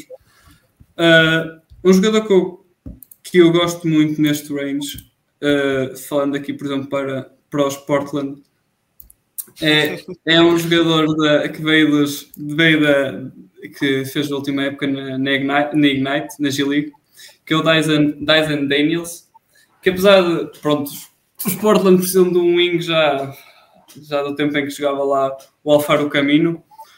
Uh, era, e digo isto porquê? Porque isto porque eu acho que os, que os Portland vão continuar a manter o, o Lillard e o, e o, e o Anthony Simmons. Simons? Simmons? É, é, é qualquer coisa. Qualquer coisa. É, qualquer coisa. E como é um, back, é um backcourt a Lillard, CJ McCollum, que, que, pronto, que pode, que às vezes pega fogo e ninguém os apanha, mas defensivamente tem sempre algumas, algumas lacunas. Estás-me a dar uma facada? Desculpa, pá. Desculpa, mano. CJ McCollum? Onde é que já veio CJ McCollum? Não quero ouvir mais falar desse gajo, meu. Não, estou a brincar. Uh, acho que o Dyson Daniels podia, com, juntando esse, se juntarmos Dyson Daniels, esses dois, podia criar ali uma votação no, no backcourt bastante interessante, em que com o Lillard e o Simons uh, era uma explosão ofensiva, o Daniels ganhava uma coesão mais defensiva e um playmaker de, de point guard puro, entre aspas, como se fala, não é? De, de, criar mais para os outros e não para ele. E, seria, e para o próprio Daniel seria um, um lugar interessante, porque ele, se formos ver, se formos ver as percentagens, uh, não, é um, não é um bom jogador, de, não, não é um bom atirador. O seu lançamento precisa de, de melhorar e estando com aqueles dois ao lado, seria bom para não para pronto para permitir com que ele evoluísse melhor. E acho que seria um fit interessante para os dois lados. Uh, por isso eu ficava contente no lugar do Tiago se, se o nome dele fosse, fosse chamado. Não tanto pela qualidade pura mas pelo pelo enquadramento e que acho que às vezes é uma coisa que, que não se dá o devido valor mas um jogador, um jogador só consegue crescer quando está num bom, num bom ambiente. E se, se vamos juntar jogadores com muita qualidade e não se encaixam, o normal é que acabe-se por perder talento. E aqui acho que pode ser uma situação onde se pode ganhar para os dois lados. Muito bem. E agora, fizeste a ponto para o Tiago. Tiago, uh, lá está. Uh, desses jogadores que estão ali na posição da tua equipe, do Arthur, sétimo nome, quais são os nomes que gostavas de destacar mais? Já falaste do, do AJ Griffin, não é? Que era uhum. se calhar o melhor encaixe para a tua equipa, mas outros nomes. Uh, Sim. Uh, o, o, o Arthur falou, falou do, do Dyson Daniels. O Dyson Daniels é um daqueles jogadores que, que é mesmo estranho nesse draft, porque ele tanto pode entrar ali no, na oitava posição como pode cair para fora da lotaria. Isso vai depender muito de, de, do que quiserem dele. Um, em termos de qual, qual, é que vai ser o papel dele, porque ele é um base extremamente sólido, é alto e, e, consegue defender bem, mas por outro lado ele não é um extremo marcador de pontos, não é super explosivo nem nada disso, e, e, acaba, e ele fala muito bem isso do fit, ele acaba por ser um, um fit muito interessante em Portland, uh, porque a maioria dos bases que nós temos neste momento são, são bases marcadores de pontos e não são propriamente grandes máquinas defensivas. Um, opa, eu gosto muito de ver as draft comparations do, dos, na, na maior parte dos, dos sites quando falam dele ser parecido com o Derek White, eu não acho completamente descabido. E é das poucas vezes que eu não acho completamente descabida a, a comparação. Ah, porque... Já vi a falar de Josh Giddy. Lá está, se calhar é para o australiano e tal. E Sim, coisa. australiano e tal. Opa, o Derek, o, mesmo o Derek, Derek White é um bocado mais atlético e é capaz de marcar mais pontos. Mas concordo mas contigo. Concordo com mas não deixa de ser um base extremamente sólido que, que pode ser bom defensivamente e pode ajudar, pode ajudar sobretudo quando tem um backcourt e que tem um marcador de pontos puro. Um, falando dos outros nomes que tu, que, tu, que tu me perguntaste, uh, pronto, opa, eu ali na minha na posição de Portland tenho, tenho o, AJ, o AJ Griffin, acho que, acho que seria o fit perfeito. Uh, depois o teu amigo, o Benedito, eu gosto muito do Benedito. Acho que o, que o Benedito vai ser um jogador, vai ser um jogador que vai encaixar bem no, no, no estilo, no estilo da NBA. Um, pá, gosto também do. Gosto, assim, falando mesmo por alto, gosto do Johnny Davis um, e gosto do Tari, Tari Eason. Opa, a partir daí podemos, é, é tudo uma conjectura e podemos, podemos procurar muitos nomes, um, sendo que, que, cada vez mais dá uh, primazia ao potencial em, em comparação com o, com o fit correto para, para o presente da equipa. Uh, mas se tivéssemos que ver o, o, o, presente da, o presente das equipas, uma equipa que queira lutar por alguma coisa, eu gosto muito do Agbaji de, de Kansas. Ah, acho, acho que é um jogador que também pode andar ali em muitas posições do draft. Opa, campeão, por... campeão de Marshman. Uh, opa, e é um gajo extremamente sólido, é, acaba por ser, uh, por ser um jogador muito, muito semelhante a, sei lá, opa, eu não gosto muito da comparação com o Desmond Bain, mas, mas também não vejo propriamente uma, uma comparação que seja melhor do que ele. Uh, mas é muito à volta disso, opa, existem vários nomes ali à volta, mas esses quatro são os que mais se realçam para mim neste momento. E agora, por fim, para ti, uh, queres falar destes jogadores? Pontos que eles já disseram praticamente todos os jogadores que também eu tinha aqui apontado. É, sim, estava aqui a olhar e para, ver quem queria falar para não me estar a, a, repetir, mas o Arthur já falou das apostas europeias que acho que podem ser nomes interessantes, assim, com, com um potencial, um teto potencialmente alto, o Jovic e o Jiang. E já agora falou assim dos nomes mais. Alguns deles também gosto, gosto bastante, o Johnny Davis, o, o Benedito o Tari também gosto muito dele que pode ser aquele tipo de, de extremo atlético funcional nos playoffs.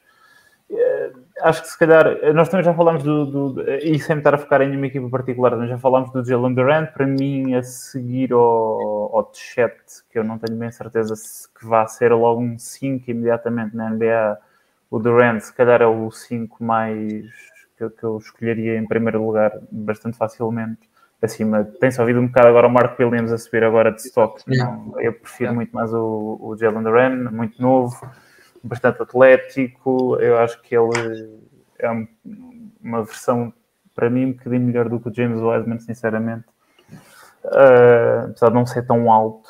Uh, e depois acho que começamos aqui a entrar assim em nomes mais periféricos. Temos o Jaden Hardy, que é um jogador que, cujo stock eu bastante jogou na Ignite. Uh, pode ser um nome interessante para uma equipa que queira também assim uma aposta de alto risco porque tem aquele tem, tem um corpo forte, tem aquele pull-up shooting que, que é sempre uma, um requisito para, ou quase requisito para estrelas de perímetro e portanto pode ter aqui algum, algum bom teto para destapar se alguma equipa tiver paciência com ele e o trouxer assim com mais calma para, para a NBA.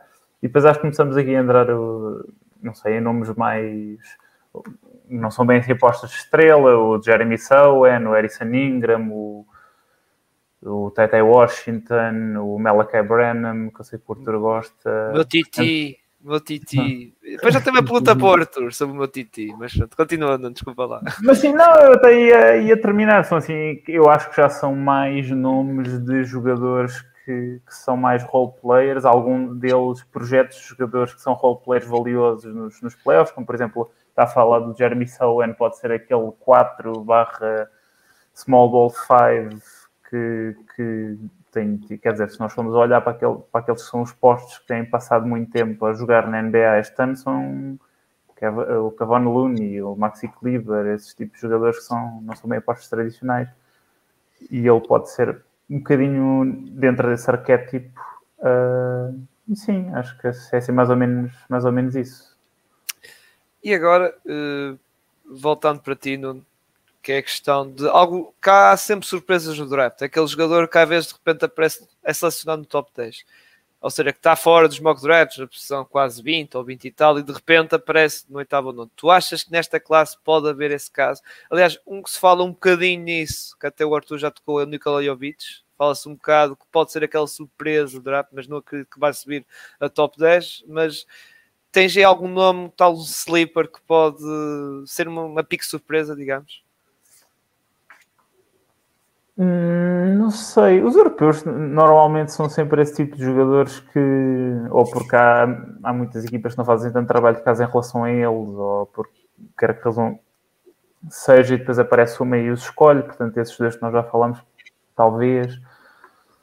Ah, Sinceramente não estou a ver assim nenhum, não tenho assim nenhum nome que, que me surja assim à cabeça. Existem aqueles jogadores que, que nós não falámos e eh, quer dizer, o Gennardi foi um bocado esse tipo de jogador que eram estrelas no, no, no high school e depois caem a pique e pode ser que exista uma equipa que acredite muito em algum desses jogadores. Aliás, aliás desculpa, desculpa, mas o, o Gennardi eu acho que o ano passado ele estava no top 10, ele já, depois ele sim, caiu. Sim, ele, ele chegou a estar ali no top 5 até naqueles mock drafts de, de, início de temporada.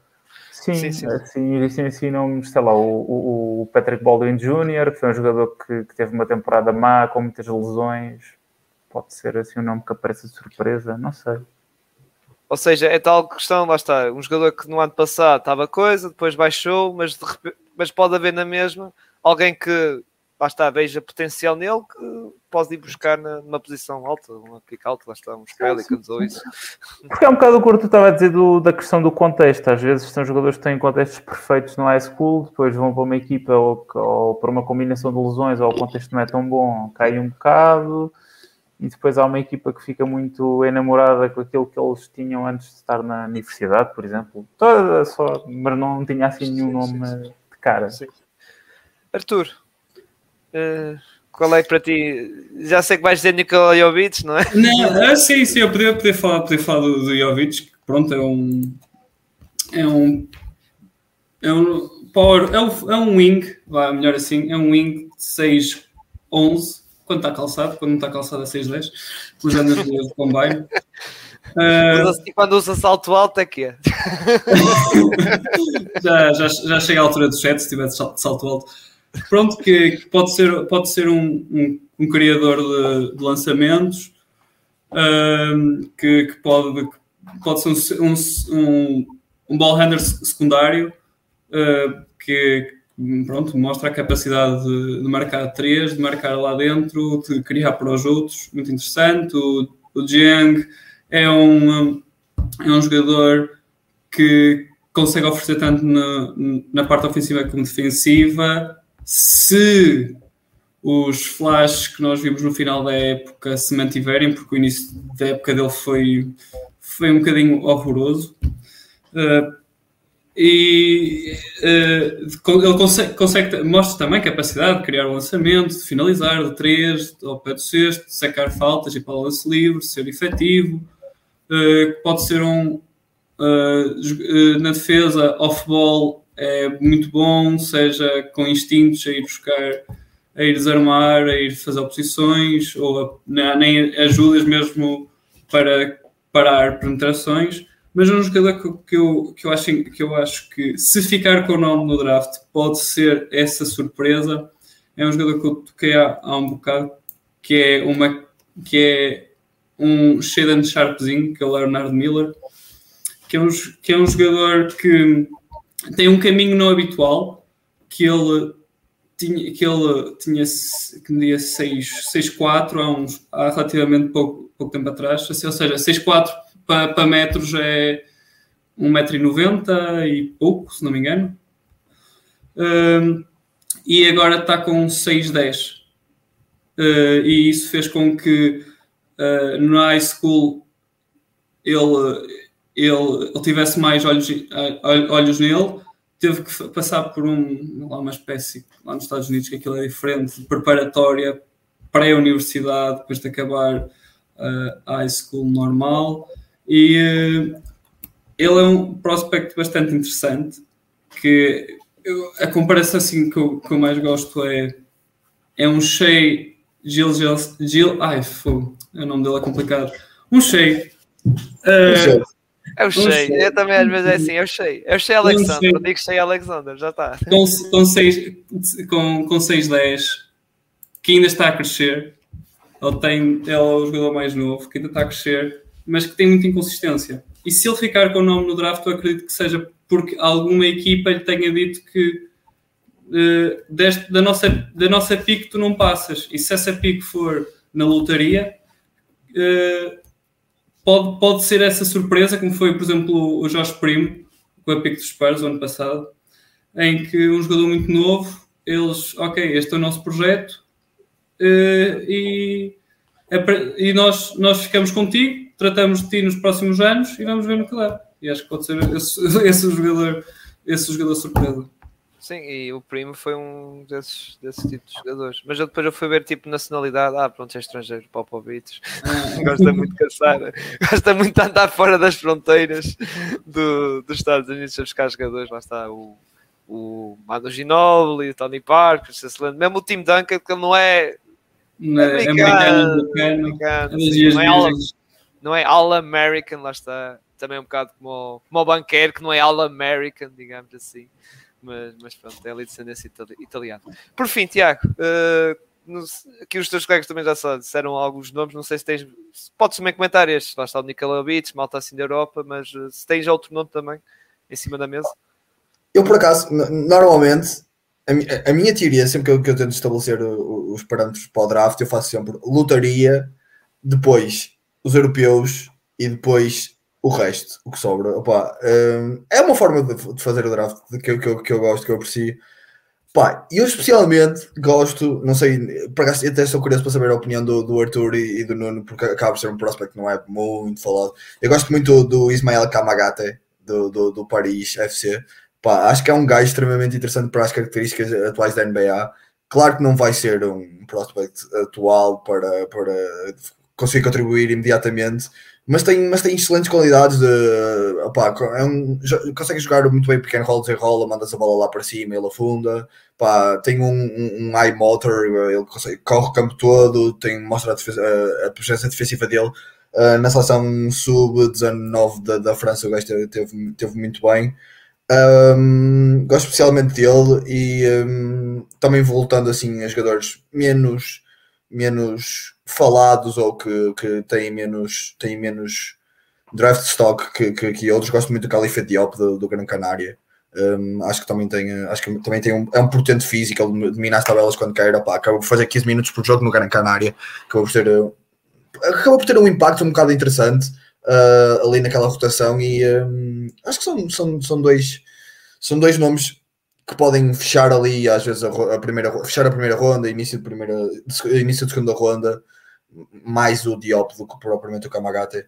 Um, acho que são, são aqueles tiros no escuro, aqueles gajos que nós gostamos de vez em quando, como sei lá, como o ano passado. Por exemplo, eu este ano tenho jogadores que detesto neste draft, tenho jogadores que adoro, e, por exemplo, o Kamagate acaba por ser um daqueles jogadores que eu adoro.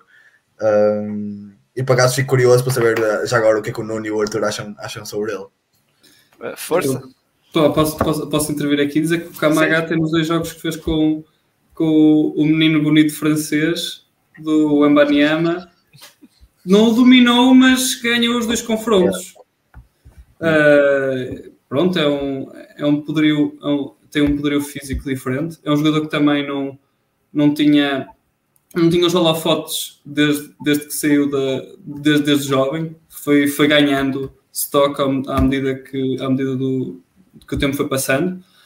Uh, já normalmente quando se vê assim mais europeus a chegar na primeira ronda são, são jogadores com 18, 19 anos. O Kamaga até eh, tem, já tem, vai ter 24, 21 anos e meio, 21 anos e meio na noite do draft. Mas pronto, é um, é um, é um, é um jogador que defensivamente é forte, consegue, consegue aguentar bem, uh, não, não é uma. não tem pés de tijolo, consegue, consegue-se também manter bem com, com os bases, que acho que é uma característica bastante, bastante interessante para se manter num, num alto nível na NBA.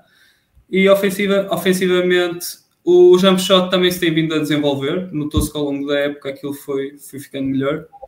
Uh, e uma equipa que eu, que eu por, por acaso estava, estava lendo outro dia, que acho que são os, os Dallas, os, os Dallas Mavericks, que gostam, gostam muito dele, têm conexões com, com o treinador de, de lançamento dele, sei quê, e o, e o Mark Cuban também, também não, não é também gosta de, de europeus, por isso acho, acho, acho que pode ser uma equipa que, que vai, à, vai à procura do, do, do Kamaga até para ser os Mavs. Agora estou a pensar, não sei se os Mavs têm pique. Ah, tem, tem. Os, os Mavs têm, os Mavs têm a 26 e a 56. Sim, o que não, não seria, eu que não seria de todo impossível ele cair até a 56 e ele ir lá parar. Sim, sim. Não, eu estava a ver a pique número 1 e a pensar que tinha sido. que era dos Knicks. Os Knicks não, o Knicks é no, no outro ano, 2023. Uh, eh, por causa do negócio do Porzinhos. Nuno. É, uh, podem ser duas seguidas. Sim, sim, sim, sim. Eu é que estava a confundir. Não, eu estava a confundir os jantos, estás a ver? Estava a confundir os jantos. Nuno, sobre a, a, opinião do jogador que o, que o Tiago falou, do, do francês eu, eu partilho da opinião deles. É, é para mim, é, ou seja, fora daquilo que é o perfil dele atlético, de jogar ali no, no jogo, no, no bloqueio direto e depois a cortar para o cesto e a finalizar, é um jogador assim mais, mais prototípico, mas bom. É, tem um bom poder de impulsão, é ágil, fluido no espaço. Eu acho que a coisa que mais me que, que eu mais gosto em relação a ele é aquilo que o Arthur estava a dizer, que ele não é necessariamente aquele poste pés de tijolo que pode ser que ele tenha um bocadinho mais de qualquer coisa defensivamente, seja quando é posto no pick and roll, conseguir ali sair um bocado do, do, só do drop apenas, ou até quando tem de ajudar eh, vindo do, do, do lado fraco do, do campo, ou qualquer assim. Uh, portanto, acho que pode ser um nome interessante, não é, não está ali na, na, no, na, na primeira, na montra dos, dos europeus mais conhecidos, mas acho que pode ser um nome interessante, se calhar mais para talvez fim da primeira ronda. Parece-me que é aí mais ou menos fim da primeira ronda, início da segunda que ele tem sido projetado. Eu acho que ele pode, é, se calhar, perder um bocadinho na competição, porque existem entre ele e depois existem uma data de outros nomes de postos universitários que vão andar ali nessa, na, nessa luta também e, a, a concorrência pode fazer que o valor deixe como, como as aulas de, de economia nos usar, eu não, eu não tirei. Ou seja, uh, falando, pode ser um caso como o Nemias, lá está, posição 30 e tal, que o Nemias também foi Sim, talvez, porque depois tens tipo, fora do Jalen Durant, tens o Mark Williams, tens o, tens o, o Coloco, tens o, depois um bocadinho já mais diferente, mas também aposto o Jalen Williams, ou seja, há ali muitos nomes, pode Walker ser Kessler. Tipo, exatamente, o Kessler também, que pode ser que... O Jalen Williams, Full. Jalen Williams tem sido tem, tem sido muito referenciado ultimamente. Uhum. Eu... Muito inteligente. Sim, sim, sim. Ah, eu, eu, eu, eu, vi, uma, eu vi uma, uma estatística absurda sobre ele, da quantidade de atacantes que ele, que ele, conseguia, que ele conseguia sacar.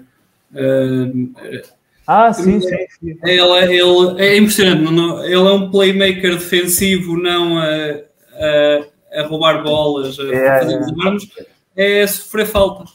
É um, é um jogador muito interessante. Sim, eu também gosto bastante dele. Muito bem. Uh, agora, uh, pronto, Chopá, não, não, eu, eu até ia mais pela, pela, pelas piques 20 e tal, 30 e tal, não sei o que, sei que mais, mas pronto, nós temos que, que, fechar. Mas antes de fechar, vamos voltar outra vez ao pódio com esta questão. Qual era a vossa primeira escolha do draft? E vamos esquecer Orlando Magic, vamos esquecer o jogo que se trocam a pica Orlando Magic, ou seja, vamos esquecer a realidade das equipas, sei que é que tô, aquilo que eu queria tocar mais é a nível de qualidade, potencial, se está mais pronto também. Ou seja, qual era o vosso jogador também depende da vossa mentalidade. Se vocês querem um jogador com mais para potencializar, se vocês querem um jogador já pronto para, para atacar na NBA. A minha pergunta é, e vou passar, pode ser para ti, Tiago, qual seria a tua primeira escolha do draft? Lá está. Esquecendo a equipa, esquecendo tudo. Qual era o jogador que tu pegavas nele e. Banqueiro banqueiro. Uh, mas pronto, banqueiro porque seria, é da... seria, acho que é o jogador do top 3 mais NBA ready. Literalmente, literalmente não tenho outra definição para, para te dizer neste momento. É, para mim é o jogador mais, mais adaptado neste momento às características que são precisas na NBA. Acho que, que é o jogador mais desenvolvido tecnicamente. Acho que é o jogador uh, atleticamente que mais se pode adaptar às trocas defensivas e trocas ofensivas que vá, que vá sofrer. Acaba por ser o, o jogador mais completo, não no sentido de jogador em si, mas completo para a situação da NBA atual de muito pick and roll, muito pick and pop, um, trocas defensivas através com jogadores bases rápidos. O banqueiro, apesar de não ser um defensor por aí além, tem as características necessárias para poder trocar.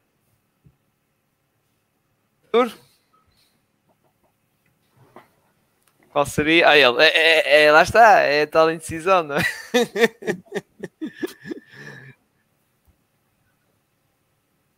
Disseste Arthur ou disseste Nuno? Arthur, Arthur. Não, Arthur, Arthur, Arthur, Arthur, Arthur, pensei que disseste Nuno. Ah, eu ia pensar, olha. Ele está aí a gravoede. E agora? A gastar um minuto no draft. Não, estou à espera, do, estou à espera do, do, daquilo telemóvel que toca aqui o, o Sam. Ah, é. O... É o, o GM em si para surgir uma proposta. Estou à espera, estou à espera. Não, não, por, por acaso ele pareceu ouvir duro e eu estava à espera que ele falasse, mas, mas pronto. Um, para, para mim, a minha primeira escolha seria, seria o Jabari. Um, acho que acho que hum, não, não, não só o shooting que é, que é o, que é o Colin Carlyle, que é o que, o que, mais, o que mais fez ele subir o seu stock, que, que é, um, é, um, é um power forward com 6-10, se não me engano, uh, que, que, lança, que lança que é uma maravilha de, de, de qualquer sítio. Uh, não, de qualquer sítio, mais longe do sexto. É engraçado que ele, é, que ele é, é bem alto e perto do sexto tem, tem algumas deficiências e a minha, a minha razão a minha razão para ter número um pode se calhar não ser tão cerebral como, como outras, mas é o facto de ele, de ele ter conseguido desenvolver o lançamento tão bem vindo do high school para, uh, para, um, para a universidade. Não era algo que se, que se, esperava, pelo menos que lançasse tão bem. Uh, e, um, e acho que alguém consegue desenvolver o lançamento tão bem deste, na, de um ano para o outro, acho que pode desenvolver muitas outras coisas interessantes que uma pessoa não está à espera. E, e digo isto também porque normalmente quando, quando um jogador com 6-10 consegue lançar tão bem, com uma mecânica tão boa como ele tem, é porque é um jogador coordenado. E que a partir do momento em que tens coordenação, consegues desenvolver outras coisas, seja a finalizar perto do sexto, que ele, que ele tem algumas dificuldades, Sim. seja a driblar, que é o, se calhar, um ponto mais fraco dele, Uh, e defensivamente já tem, já, já consegue aguentar bem, já se consegue aguentar bem uh, no mais, no mais no perímetro. É um, bom, é um bom defensor, utiliza bem o seu tamanho, é ágil. Uh, e por, isso, por isso é que ele seria a minha, a minha primeira pick. O, o potencial que nós não conseguimos ver agora e o facto de poder se desenvolver a partir da coordenação que tem. E tem um, um, um chão bastante seguro que, pelo menos, acredito que se desenvolva num, no atirador de 3 pontos dos 40%, com, com um volume bastante interessante. E se pelo menos tiveres um, um atirador com aquela altura que consiga contribuir na defesa, é pá, pode não ser a melhor escolha do mundo, escolho no 1, mas pelo menos não, não foi uma má, uma má pica, alguém que não te deu valor. Muito bem. Nuno, agora só faltas tu dizer 7. Não quero te influenciar na tua escolha, só falta dizer 7. Eu por acaso não ia dizer, mas se quiseres posso fazer o Não, não, não, não, eu quero que venhas do teu coração, da tua cabeça. É, a minha escolha é o Paulo, a Paulo Banquer também. Uh, acho que nenhuma delas é uma má escolha, é uma escolha ridícula. Uh, se eu pudesse sumarizar o mais possível, o Paulo Banquer é o melhor jogador destes três e deste draft a criar o seu próprio lançamento não sei se ele algum dia vai ser um número um ofensivo, porque isso é um teto muito difícil de chegar e que só muitos poucos chegam, mas é o projeto desse jogador, com uma combinação de tamanho de lançamento, agilidade e habilidade, seja no post-alto, a vir cá para fora, uh, ou a jogar debaixo do cesto. É o melhor playmaker para os outros, o melhor passador mas eu, para mim o grande argumento seria dar um bocado de sumo ofensivo, um, um projeto de um criador ofensivo primário a uma equipa que não tem, sei lá, não me lembro desde a última vez, quer dizer, tinha um Dwight Howard, mas não era bem um, não era bem esse tipo de jogador, sei lá, o Steve Francis e o Tracy McGrady, não sei. Uh, Penny Hardaway, que era aquele esse já não me lembro, não sou assim tão velho. Era o Golden Boy não, não, não, não. Sim, mas uh, a questão é que agora que tocas nisso, muita gente fala do Paulo Banquer, muitas semelhanças com o Lewis, não sei se recordam. O Rashard Lewis? Lewis? Sim, Lewis, sim. Hum, não estás a pensar no Jabari? É que o Jabari é. Sim, mas estou a dizer. No... Jabari... Não, mas.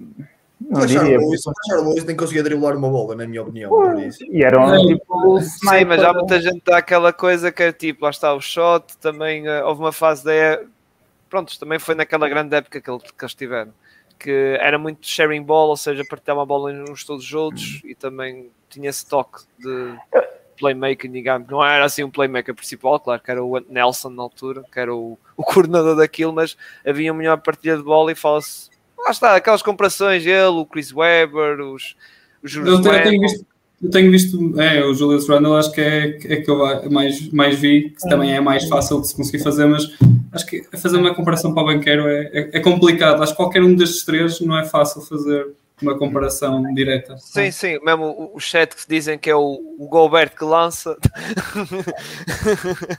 Sim, e depois começas a puxar é.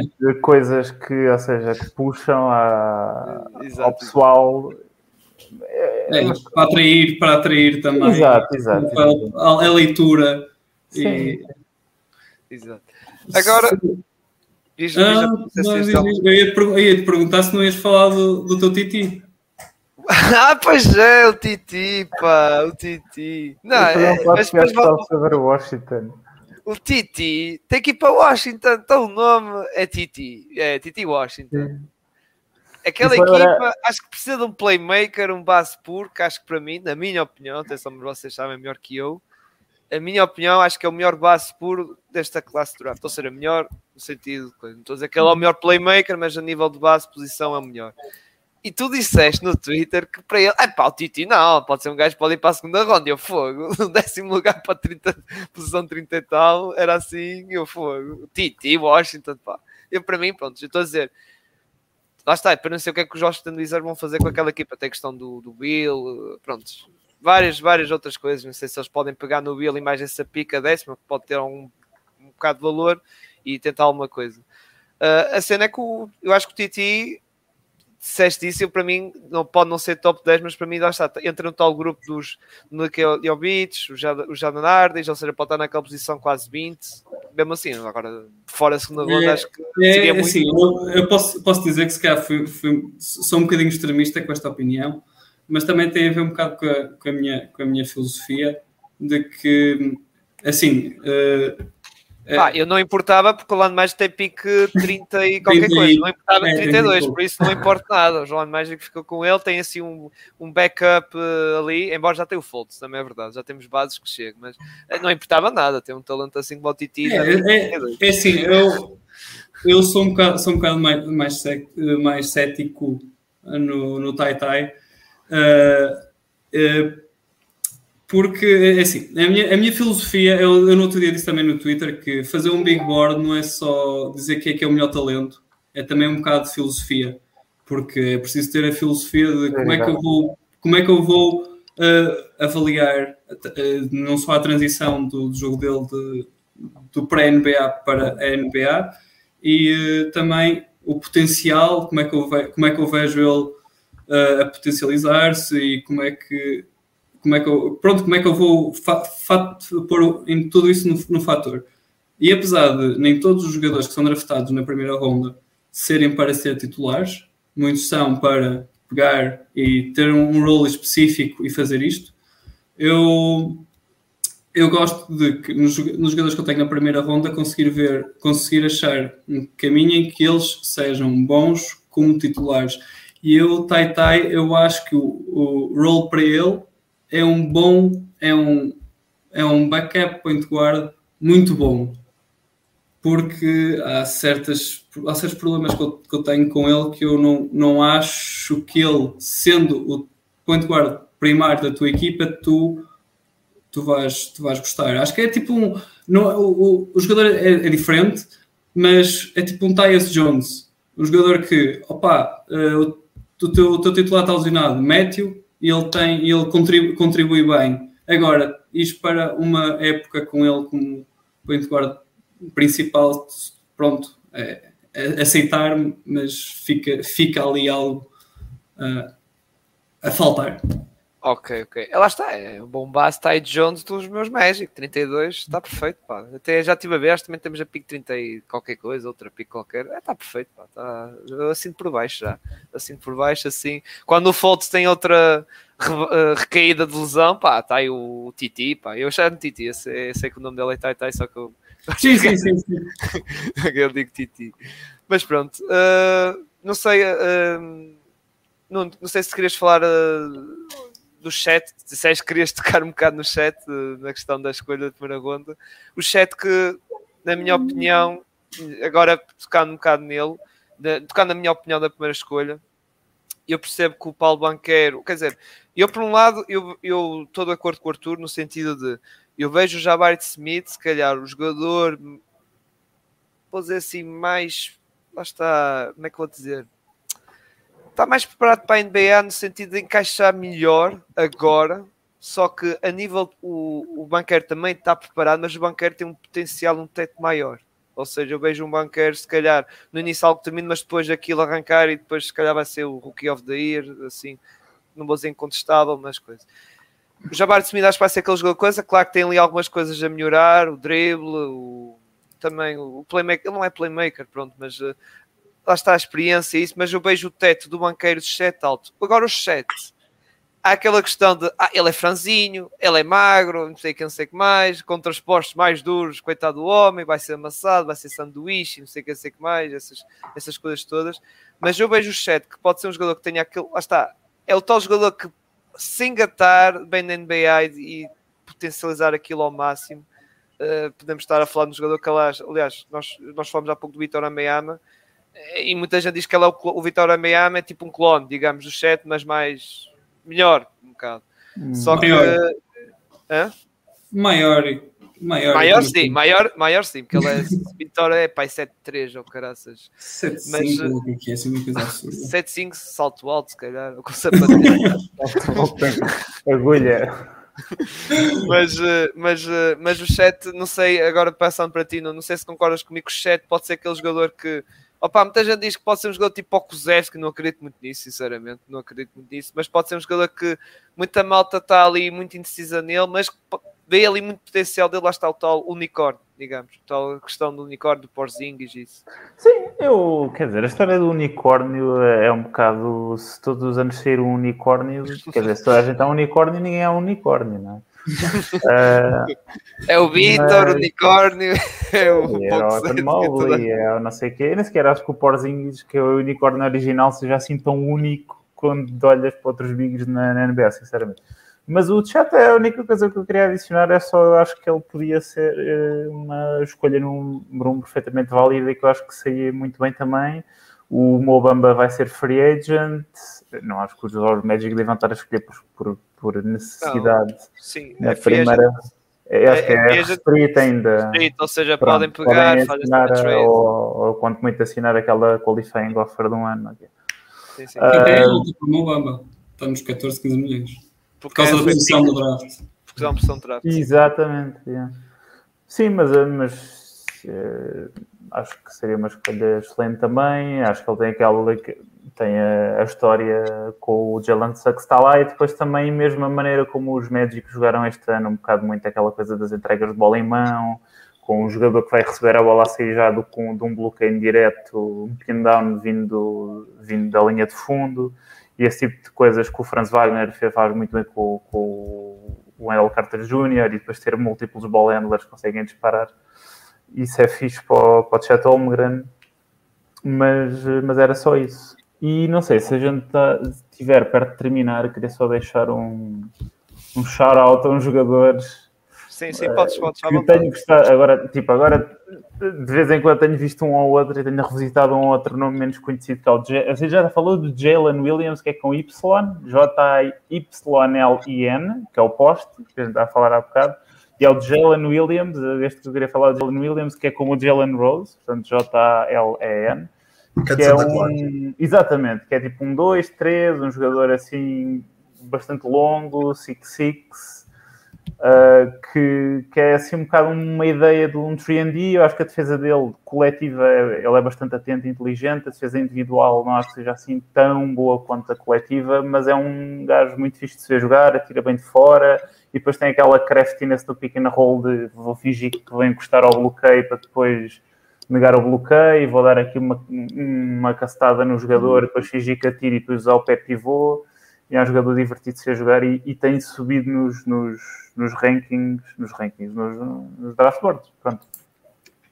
Portanto, era só um jogador que eu tenho gostado de ver agora mais recentemente. Não, não foi ele que teve as medições no draft, de, passou de. Tem uns braços enormes também. Sim, sim, foi tipo 7 ou 7 3, coisa assim. Sim, sim. Yeah, sim, sim. Yeah. Olha, tem eh, por acaso o. o e que, que, que... Desculpa, desculpa. Não, estava a dizer, o caso é que estava aqui a comentar, depois mandou aqui mensagem apontada uma pique dos Nets. Olha, poderia ser bom não para os Nets este, o Jalen pela posição, mais ou menos, 20 e tal, não é? Que eu estou a ver aqui no bocado dos mocks, é um bocado assim. Por isso, caso estiveres a ouvir, olha, tens aqui Jalen Williams. Pesquisei Santa Clara, Wing. Se calhar também é uma posição que se calhar os, os teus nets precisam no wing ali, embora também o posto também era, era bem preciso também. Olha, e tens o caso, como nós já falámos hoje, do, do francês. Por fim, pronto, acho já tudo falado, digamos assim. Já, já debatemos, claro que não vamos estar a falar de muitas picks, mas já falámos mais e claro que estamos ainda no.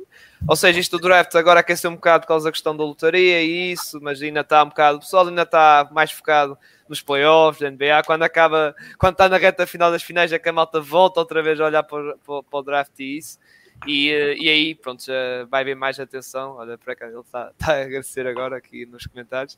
Uh, e, vão, e, vão, e como nós também vamos também tocar uh, mais, vamos fazer, lá está, fica prometido e lá está, e fica o convite para vocês os três também, uh, se vocês quiserem estar presentes aqui não vou dizer na semana do draft, porque o Nuno acho que vai ser muito requisitado marca, muita marca. gente. É isso, tens que o, Nuno, o Nuno tens que marcar com o mês de antecedência, que, é, que é aquela, aquela semana é muito complicada.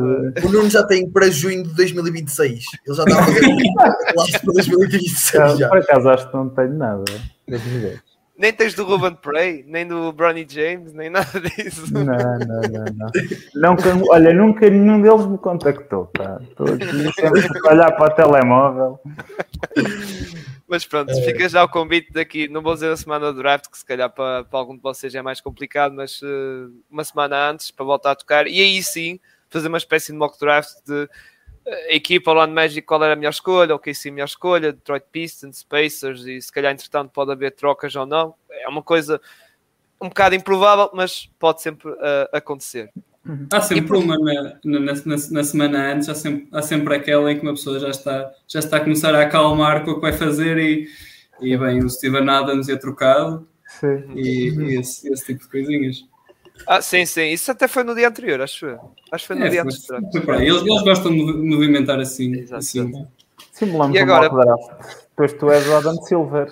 Ou o Gonçalo. um de vocês rapa, rapa o cabelo e vem fazer Adam Silver. vocês três. os cartõezinhos. Os cartõezinhos. Exato.